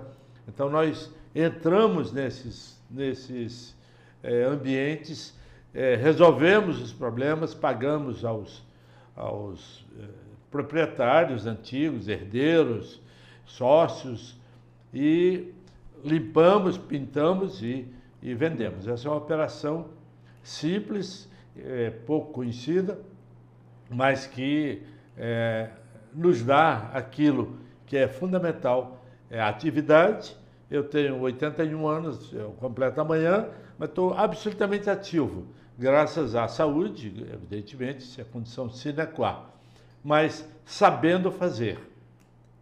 Então, a, eu saí da empresa há 12 anos e já pronto para empreender, já pronto para fazer. É, tenho feito alguns, alguns trabalhos de é, preparar. Eu não gosto dessa coisa de sucessão empresarial, familiar, não gosto disso, mas preparar ambientes empresariais. É? Há, uma, há uma coisa ainda no Brasil que é o empreendedor é, sem preparo nenhum. É muito comum, né? Um cara, ah, esse cara não estudou e fez uma fortuna, vale a pena estudar? Vale a pena estudar. Porque esse senhor que fez uma fortuna e não tem grandes preparos, eu sempre digo para eles o seguinte: olha, você não está entendendo o que o seu diretor financeiro está dizendo, não é isso? Não, vem com esse negócio de, de IPO. Então, demita esse camarada e venda a empresa no outro dia. Porque você não está preparado nem para entendê-lo e nem, para concorrer com o mercado. Porque o que, o que, na verdade, acontece é que, se você não tiver conhecimento do ambiente de negócios, e o ambiente de negócio fecha. Ele não C, não, ele é um O. Ele tem que fechar. Você tem que estar pronto para enfrentar é, novos tempos, né, que são duros, de competição nacional e internacional. Né? De repente aparece na sua casa, no seu negócio, um camarada que você nunca viu, mas que alguém já analisou o seu balanço, que alguém já analisou a sua situação familiar e diz, olha, eu vim aqui comprar a tua empresa. É, e, e, hoje em dia, cada dia mais, é, não tem mais fronteiras, né? Não, não tem mais fronteiras. fronteiras. E tem uma informação que eu não sei se o senhor sabe, que aqui no Ceará, aqui em Fortaleza, chega 17 cabos de fibra óticas. Né? Então, assim, tem um hub tecnológico também né? aqui no Ceará. Então, é um outro potencial que o Ceará também tem aí nessa parte de tecnologia, que já tem empresas cearenses aí de segmento de tecnologia já ganhando aí o, o, o mundo aí, como a BrisaNet, né? que o senhor já deve saber, que é do, Onde é, Léo? É Pereira? Pereira. Pereiro. Divisa para o Rio Grande do Norte. Ah. É, o governador. Piauí. Piauí? É, o governador Luiz Alcântara fez no governo dele um trabalho importante nessa área de ciência e tecnologia. O secretário, me lembro, era o Hélio Barros. Uhum. E, uma das, e ele me falava sempre que o Ceará tem uma potencialidade enorme em essas empresas novas, sabe? De criatividade nessa área de comunicação. Isso é outra, outra área magnífica, né? a área da Califórnia. Né? A Califórnia é um estado pobre e um estado riquíssimo pela tecnologia, pela, pelo desenvolvimento de, do Vale do Silício, que é, na verdade, é uma concentração de valores, concentração de, de cérebros. O Ceará pode se tornar o Israel do Brasil, com tanto com tanto tecnologia, tanto conhecimento que está aí à disposição dos empresários eh, para desenvolver, para ajudar as startups, identificarem startups que às vezes precisam de pouco dinheiro para desenvolver seu, seu produto, suas ideias e aí disparar. Eu tenho conhecimento disso, sei que o Ceará tem um, uma preocupação é, grande nesse sentido e principalmente é um potencial é, que nós não pudemos abrir mão. É, e aqui nós temos um exemplo muito bom de, de, startup, que o senhor conhece, acho que o senhor não conhece ele, mas conhece o pai dele, que é o Arizinho, filho do Otton, né? que o senhor conhece, que é contemporâneo, talvez é empresário, mas o Arizinho montou uma startup, que é a Arco Educação, Sistema Ari de Sá, e abriu capital em Nova York. Pois é. Aliás, é outra coisa que me emociona muito. Quando o Edson Queiroz criou a universidade, eu achei aquilo de uma genialidade absoluta, não é? Porque se, se é alguma coisa falha no Brasil, é a educação. Eu vou dar um exemplo aqui, que é um exemplo modesto, simples, mas que dá uma ideia do, do que significa. Em 1970, você não sei se você tinha nascido em 70, Não, acho que não. não. 81. Houve um campeonato de futebol mundial no México. E o Brasil, em pleno regime militar, criou uma música para estímulo ao país, para que era 90 milhões em ação para frente Brasil, para frente a seleção. 90 milhões em 70. Apenas 51 anos depois, nós somos 220. Então nós crescemos 130 milhões de pessoas em 50 anos. Nenhum país proporcionalmente cresceu tanto.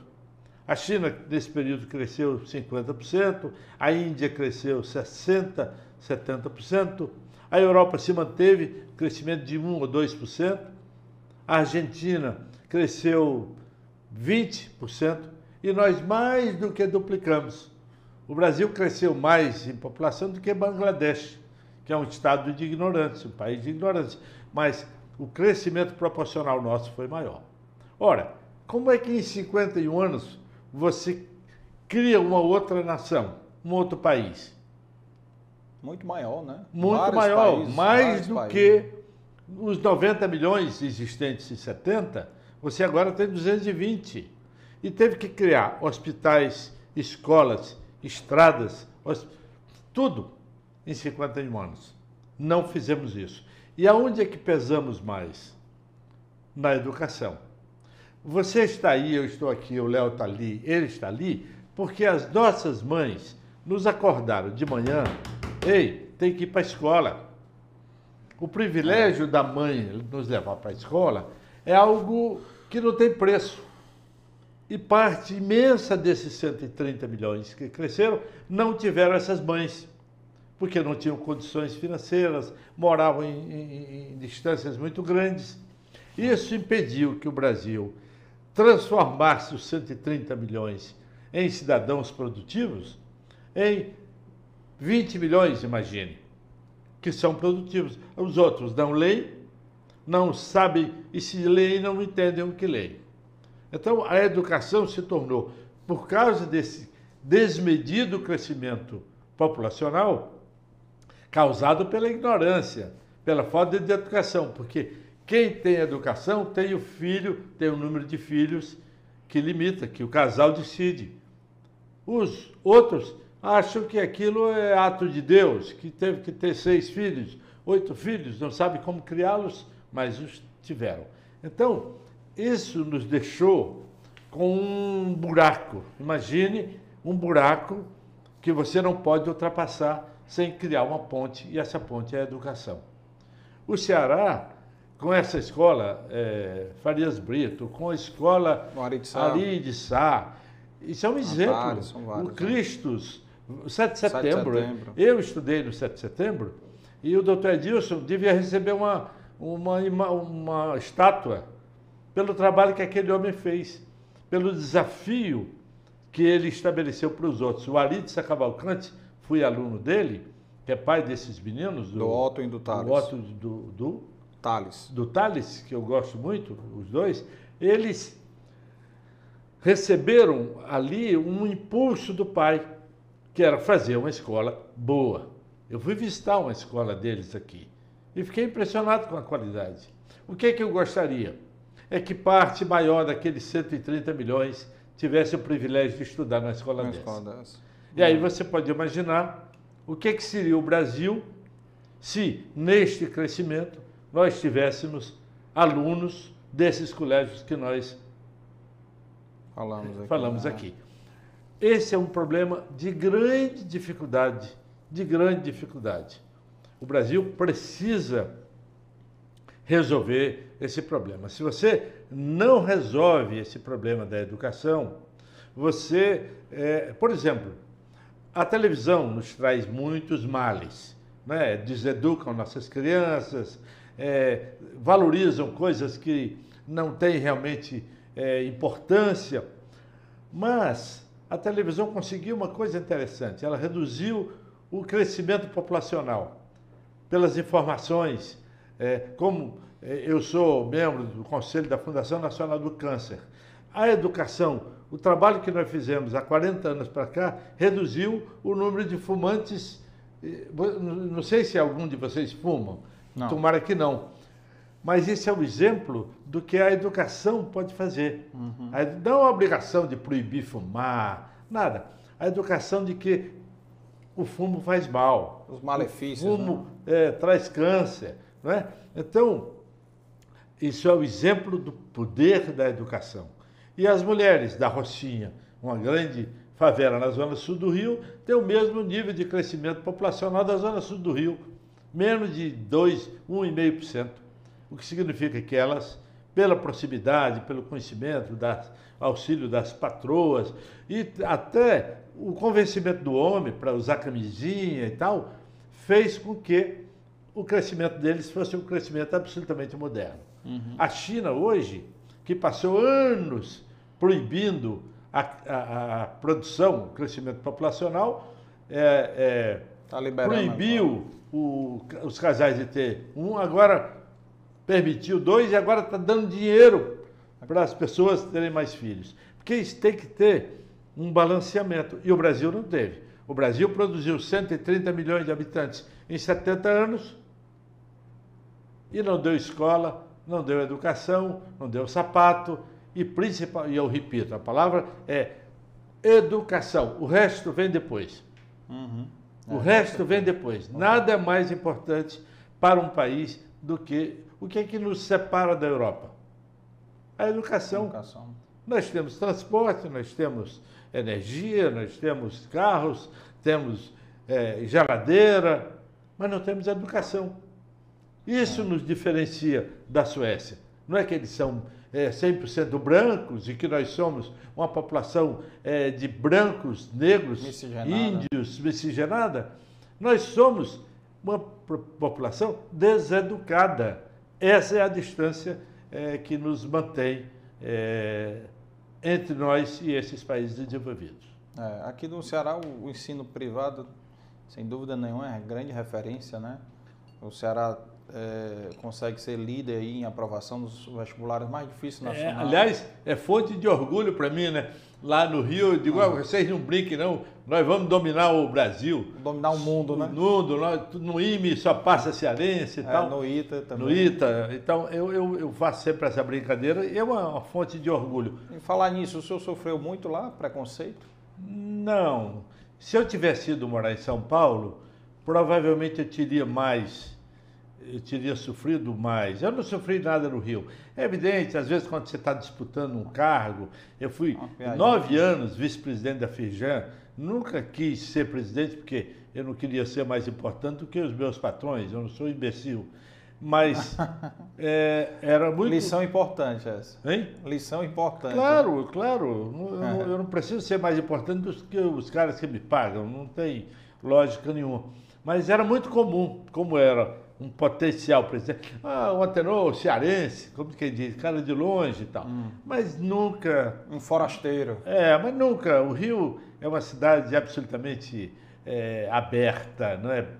É, é difícil você ser servido por um garçom que não seja do norte do Ceará, recebe com alegria. O carioca é. Eu me considero hoje um cearoca.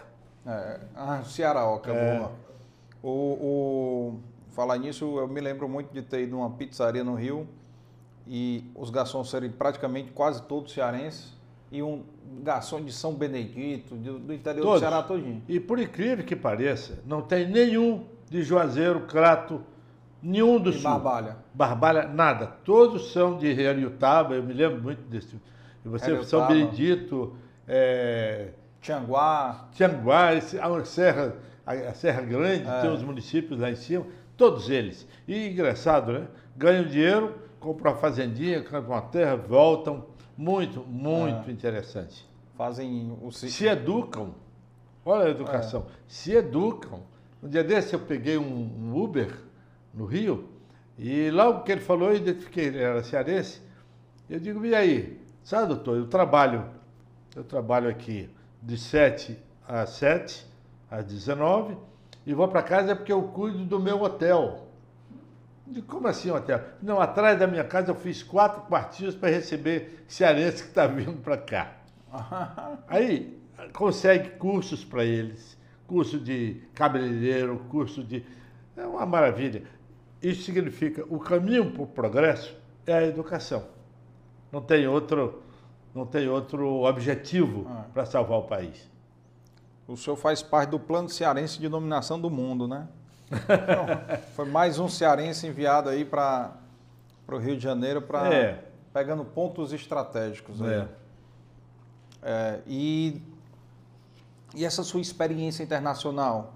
O senhor teve muita palestra internacional através, não sei se aqui já era através das entidades ou, ou, ou É. do moinho. É, não, eu, eu a, a parte do trigo, como eu fui presidente, fundador e presidente da Abitrigo, eu tinha que todo ano ir aos países que nos forneciam trigo. Então, todo ano eu fazia palestra no Canadá, fazia palestra na Inglaterra, porque a Europa se concentrava em Londres para esses eventos De trigo? de grãos, de, De grãos, grãos. café, soja e tal. Tem um departamento, um sistema de Londres muito dinâmico. Na França, no Peru, no Chile, na Argentina.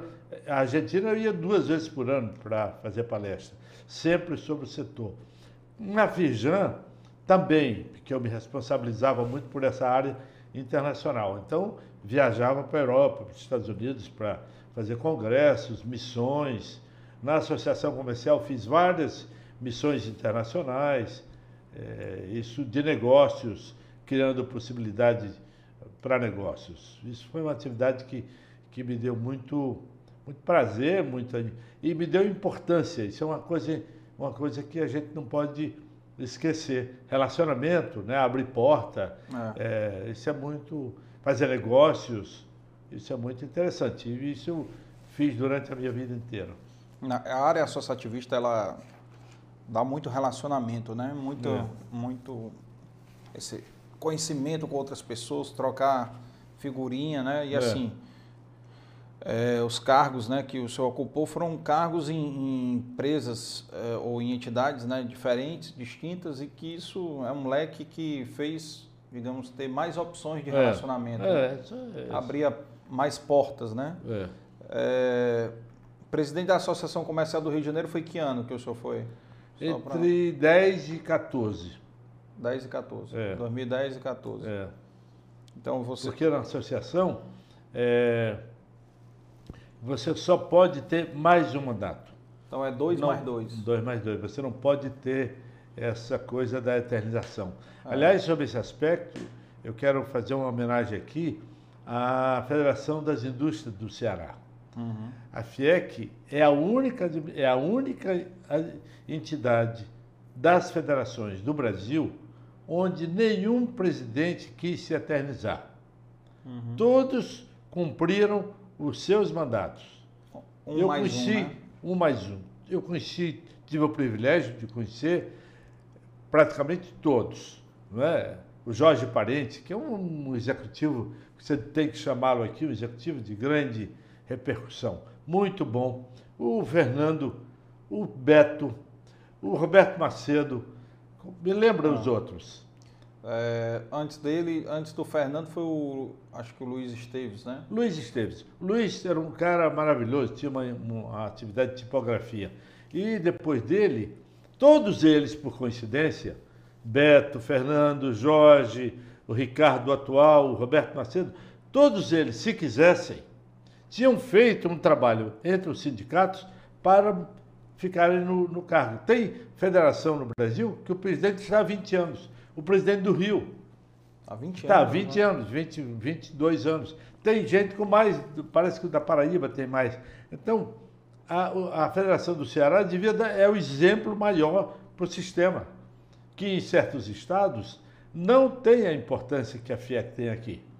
Por quê? Porque ela democraticamente, ela faz girar a liderança, faz criar líderes, porque qualquer um desses aí teria ficado querendo, sem grande problema, convencia aí os seus amigos que estavam fazendo um belo trabalho e tinha que continuar, sempre esse é o argumento. Né? Eu, sou, eu sou criativo, faço e ninguém pode me substituir. E a FIEC é o exemplo disso, de democratização da liderança. Desde que eu me entendo, eu já conheci quantos presidentes, nenhum deles quis se eternizar. E se quisessem, teriam conseguido isso. É, juntava os estatutos, os sindicatos, mudava claro, o estatuto claro, e tinha a maioria, outros, né? Como os outros países, como os outros estados. estados fizeram, né? né? É. Tem grande dificuldade. E aqui, isso é um exemplo do Ceará para o Brasil. É, no, Sempre cito isso. Uma entidade de classe aqui que o, o senhor não conhece, aliás, acho que já ouviu falar, da Associação de Jovens Empresários de Fortaleza, que é uma entidade pioneira. E Você que foi presidente disso, Fui né? presidente né? em 2011. E é uma entidade é, que tem como característica exatamente a formação de novos líderes e o mandato é só de um ano sem renovação. É, isso é, então, é, é, é, é faz, melhor ainda. É, porque é um ano para você apertar no acelerador e se virar. E se qualificar. Se né? qualificar. Mas pra... ele pode voltar dois anos depois? Não pode voltar. Ah, não pode voltar. Não volta. É mais duro ainda. Mais duro, porque. Mas é mais produtivo. Você, você forma novos gente. líderes. É, mais isso. Tá a bom. entidade tem 32 anos. Tá ótimo. São 32 coordenadores pronto, diferentes. Pronto. É Entre aí. eles, o senhor conhece vários. O Bruno Girão, filho ah, tá. do Luiz Girão, ah, da Bruno. Betânia. O Pedro o Fiuza, filho do Lauro Fiuza. A Aline Teles, filha do Everardo Teles. O Everardo Carlos Teles, outro, outro, empresário maravilhoso, hein? A história da Ipioca, a história desse rapaz é incrível. Como tantas histórias no Ceará, né? É. De exemplos. O Everardo é um exemplo disso. É, e nós vamos convidar ele ah, sim. Convida o Everardo. Ele é um cara ótimo, é. É, cuidadoso, sabe? Com uma, com uma sensação de mercado, sabe? Muito responsável. O Everardo é muito bom, muito. Eu tenho uma admiração enorme por esse rapaz. Pelo equilíbrio, sabe? Pela, pela velocidade que ele dá aos negócios. Porque você, quando imprime uma velocidade muito grande, você pode é, quebrar a mola. Uhum. Então, é, é, o Everardo é um exemplo disso, do cuidado que ele tem com como ele toca as coisas, pacientemente, com visão, o que é adjetivo qualificativo para um bom empresário. Todos esses que nós estamos vendo aqui com sucesso têm nisso uma, uma premissa. Cuidado, é, é o que é que vai fazer. E não faça o que você não sabe. Se você trabalha com coco, fica com coco. Fica o rei do coco. Mas não precisa, de repente, comprar minério, entendeu? Para fazer outra coisa, só porque tem dinheiro fazer. Você tem que ter. O, ontem o seu amigo Fernando deu um exemplo aqui, de algumas vezes que ele, ele não chegou a quebrar, mas preju, teve prejuízo com o negócio, foi exatamente em negócios que ele não tinha conhecimento, como a móveis que ele deu exemplo, né? Mas, é, Mas... O, o, Fernando deu um exemplo ótimo das duas pontas. É. Eu entro, não presta, fecho. Fecho. Esse momento, esse momento do não presta, fecho, é muito importante, é. porque tem a vaidade pessoal. O cara não quer dizer que entrou e, e se deu mal. Eu sou o homem de sucesso em tudo. É onde eu entro, transformo. Eu sou o Midas. O que eu toco vira ouro. Isso não existe. E o Fernando deu um exemplo interessante, eu ouvi a, a entrevista dele. Entra no negócio, viu que não dá, viu que não tem condição, não posso competir, saio disso, alugo o prédio.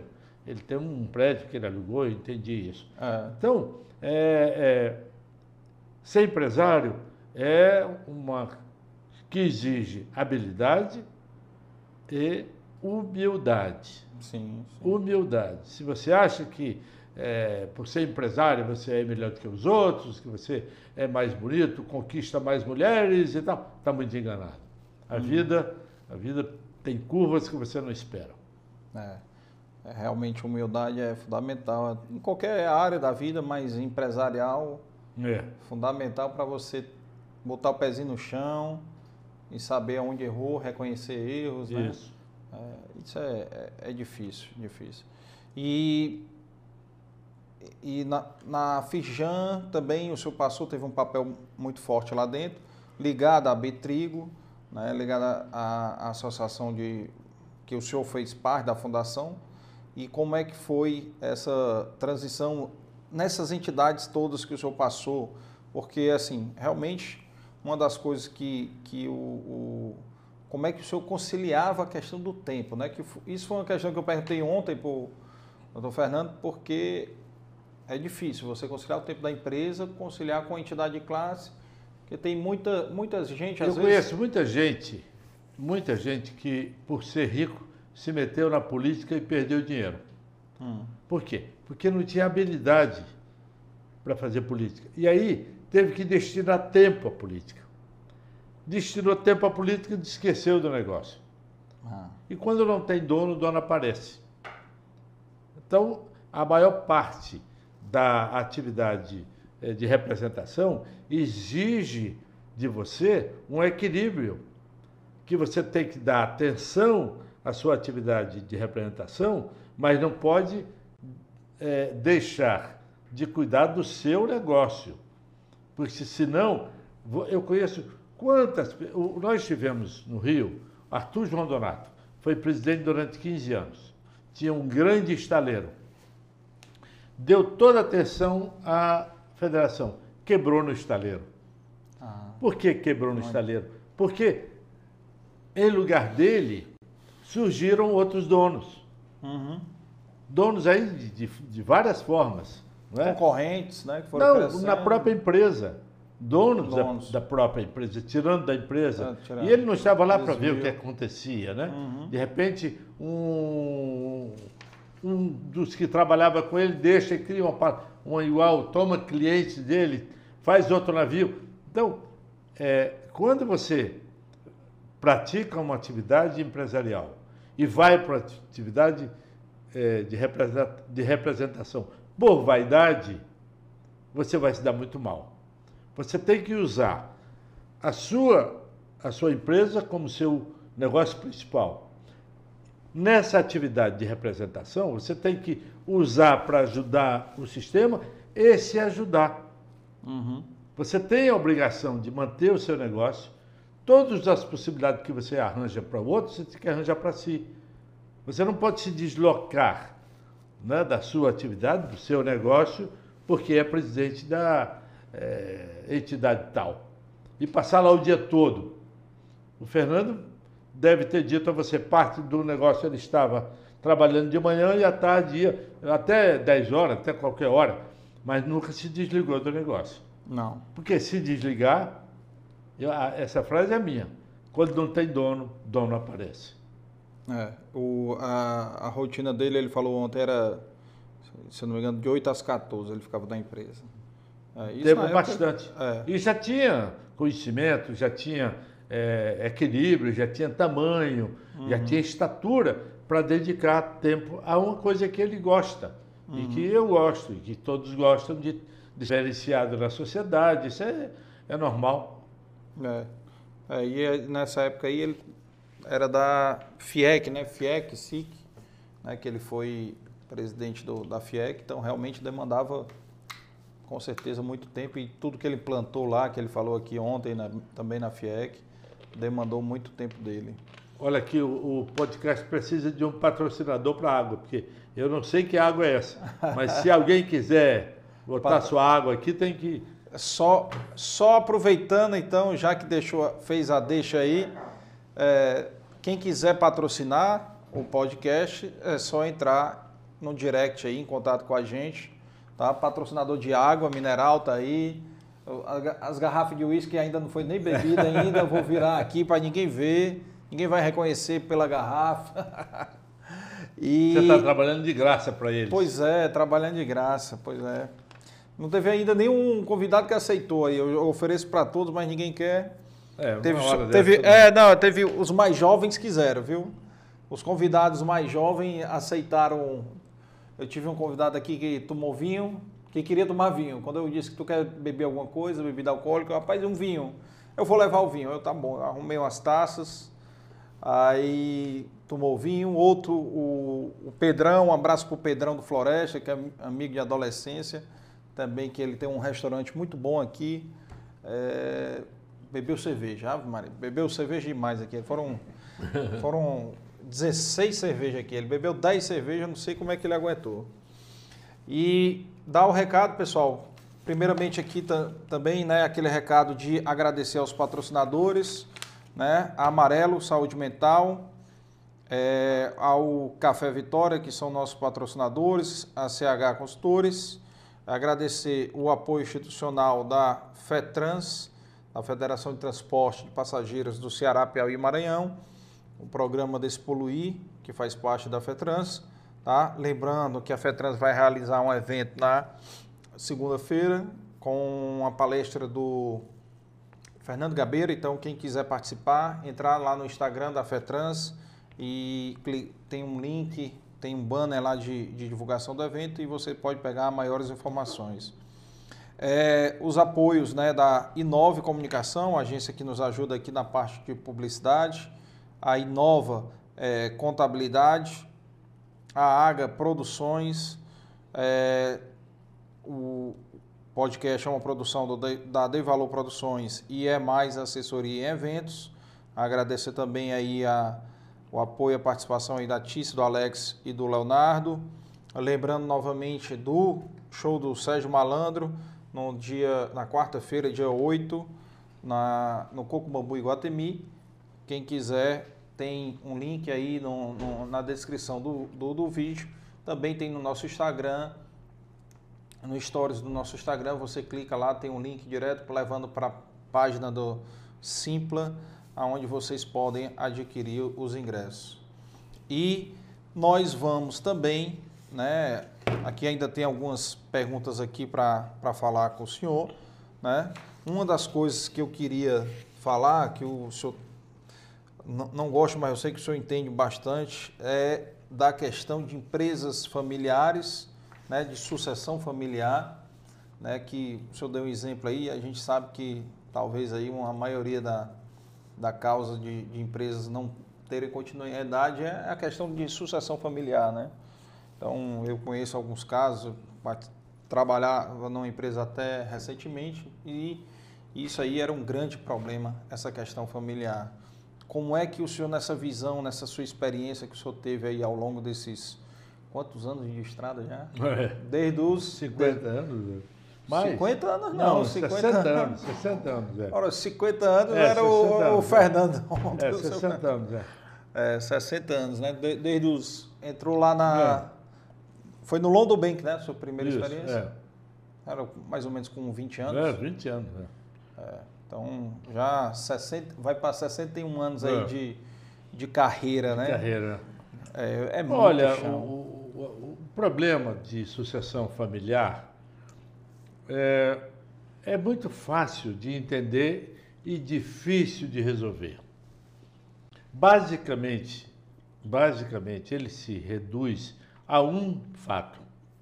Quando você tem uma cabeça, uma cabeça tocando o negócio, o negócio é tocado ao modelo desta cabeça.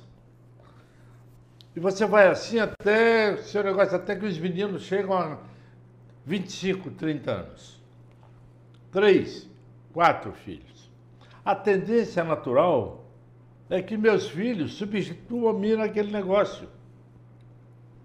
Só que nenhum deles, dos filhos de qualquer um, são 100% um. Eles são 50% e 50% da mãe. Nenhum deles é igual nenhum deles é igual.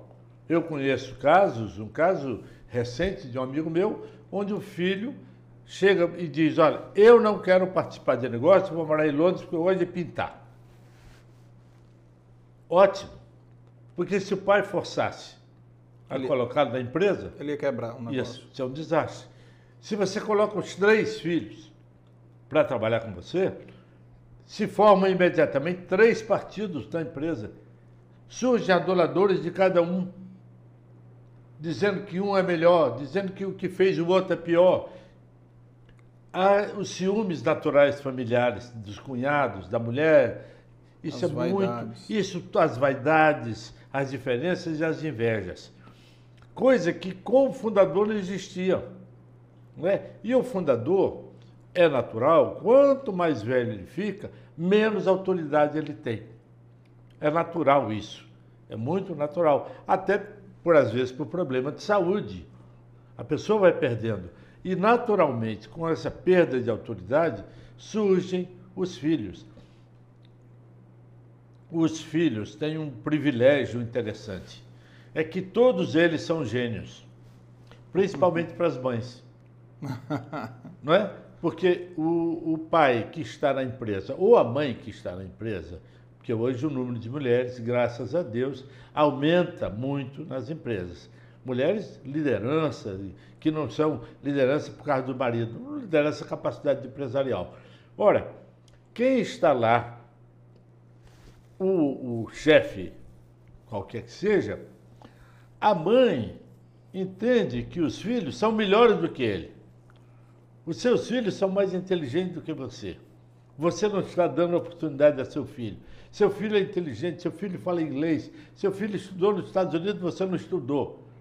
Então, a, a, a, juntar esse caldo, entendeu? De comando, é mais ou menos como você guiando seu carro com três pessoas, um pisando na embreagem, outro no, no acelerador, outro no automático e tal. A empresa começa a ter. Eu conheço um exemplo recente recente, o fundador morreu. Homem de uma capacidade de liderança assim absurda, até esse, com excesso disso, ele dominava aquilo, os filhos, os dois filhos trabalhavam com ele, mas ele os dominava de maneira é, ditatorial até. Eu, ele era nosso cliente, eu presenciei é, fatos dando é, sensação desse comando absoluto ele morre. Os seres humanos têm esse problema, morrem. Morrem. Né? Devia não morrer, mas essa invenção da morte maldita, não sei quem inventou isso. Mas ele morreu. A empresa ficou com dois, os dois filhos, um que era atividade é, comercial e outra atividade industrial. Ficaram lá. Quando ele morreu, aquele comercial tinha três filhos, vieram os três. Aquele industrial vieram três. Seis. Aí o Ivens foi lá e comprou. Comprou a empresa. É, é a Piraqueia do Rio. Uhum. Então, é o um exemplo disso, que é a empresa maravilhosa, um mercado absoluto, vendia em todo o estado do Rio. Sai o fundador, sai o ditador, sai o, o fundador. O cara que idealizou perde para um seis, oito, dois e três filhos de cada um. Uhum. Isso transforma a empresa indomável. Indomável. Você não consegue é, dirigir uma empresa é, com tantos donos. Com tantos donos. As empresas profissionalizadas, porque é outro erro banal é que você deve profissionalizar a empresa. Tira os parentes e bota executivos. Isso pode ser um desastre porque você tem que preparar os acionistas para enfrentar os executivos. Porque vêm os caras que são ótimos, e se, você, se os herdeiros são ignorantes, ou, é, só querem gastar, só querem aparecer, só querem dinheiro, os executivos são hábeis, inteligentes e tomam o negócio para si. O Banco Nacional de Minas Gerais é isso. Dr. Magalhães morreu, ficou com três filhos, eles contrataram ex-presidente do Citibank, ex-presidente do banco tal, foram os três lá, em três anos o banco acabou. Eles ficaram ricos e os acionistas pobres. Ah. Esse é um problema sério. Profissionalizar a empresa, significando tirar o fundador ou tirar os herdeiros e colocar profissionais, só funciona se você entender o que os profissionais dizem. Então, Aquela é a minha frase. Ah. Se você não entende o que o cara está dizendo, venda a empresa. Venda o negócio. Então, essa solução de familiar tem exemplos maravilhosos. Né? O Ceará tem exemplos maravilhosos. A família Queiroz é um exemplo maravilhoso. O, o fundador geração. morreu, está aí já com a terceira geração, tomara que fique muito mais tempo. Mas tem outras empresas que desapareceram. Né? Ainda tem empresas que estão testando. O Ivens, lamentavelmente, morreu há pouco. Os filhos estão fazendo um belo trabalho. Isso é uma coisa que é, não é uma norma geral absoluta, mas seguramente é a maioria. Né? Ninguém da família é, Ford tem ações da Ford hoje. fundos são donos da, da Ford. E você, não, mas eu, quando era menino, a família mais rica dos Estados Unidos era Rockefeller. Tinha um Rockefeller Center. Hoje, nenhum Rockefeller tem dinheiro. Dinheiro significativamente. Quando eu fui morar no Rio, em 72, as 10 famílias mais ricas do Rio, nenhuma delas hoje é uma das 10 mais. Em quanto? Menos de 50 anos. É. Nenhuma delas é mais. Não souberam surgiram, fazer essas... Surgiram novos valores, surgiram novas empresas. Por quê? Aqui, mesmo empresas que eram daquelas famílias. E que os caras mais preparados compram dentro deste quadro. Eu vou dar um, um exemplo. Você sabe disso, todos nós conhecemos a, a Itapemirim, Sim. que foi a maior companhia de ônibus do Brasil, de transporte e tal. O, o, o, o fundador, que eu esqueço o nome dele agora, Camilo Cola, morreu há cinco anos atrás. A Itapemirim desapareceu. Chegou um cara de São Paulo, comprou os restos, assumiu, não comprou nada, assumiu a marca, assumiu, deu lá uns dinheiros aos herdeiros que estão pobres e ele está recompondo a empresa. Até companhia aérea está montando, é, né? Claro, já tinha. Tá, ah. elas, eles já tinham aviões. Ele foi é, o primeiro camarada que colocou avião para transportar para o correio. Era um gênio, Camilo. Uhum. Conheci, fui uma viagem com ele à Argentina, uma viagem de negócios, e, e era um homem modesto, mas de uma capacidade empresarial, uma liderança, liderança ditatorial. Quando ele morreu, nenhum dos filhos tinha capacidade de tocar um dia da empresa. Uhum. A empresa decaiu e desapareceu. Aí veio um cara, até um advogado, eu conheço esse cara, dinâmico, uma fera, comprou aquele resto e está recompondo a famosa Itapemirim. Vai oferecer, já vai já chegar aqui. Já deve ter voo dela para cá, você ainda.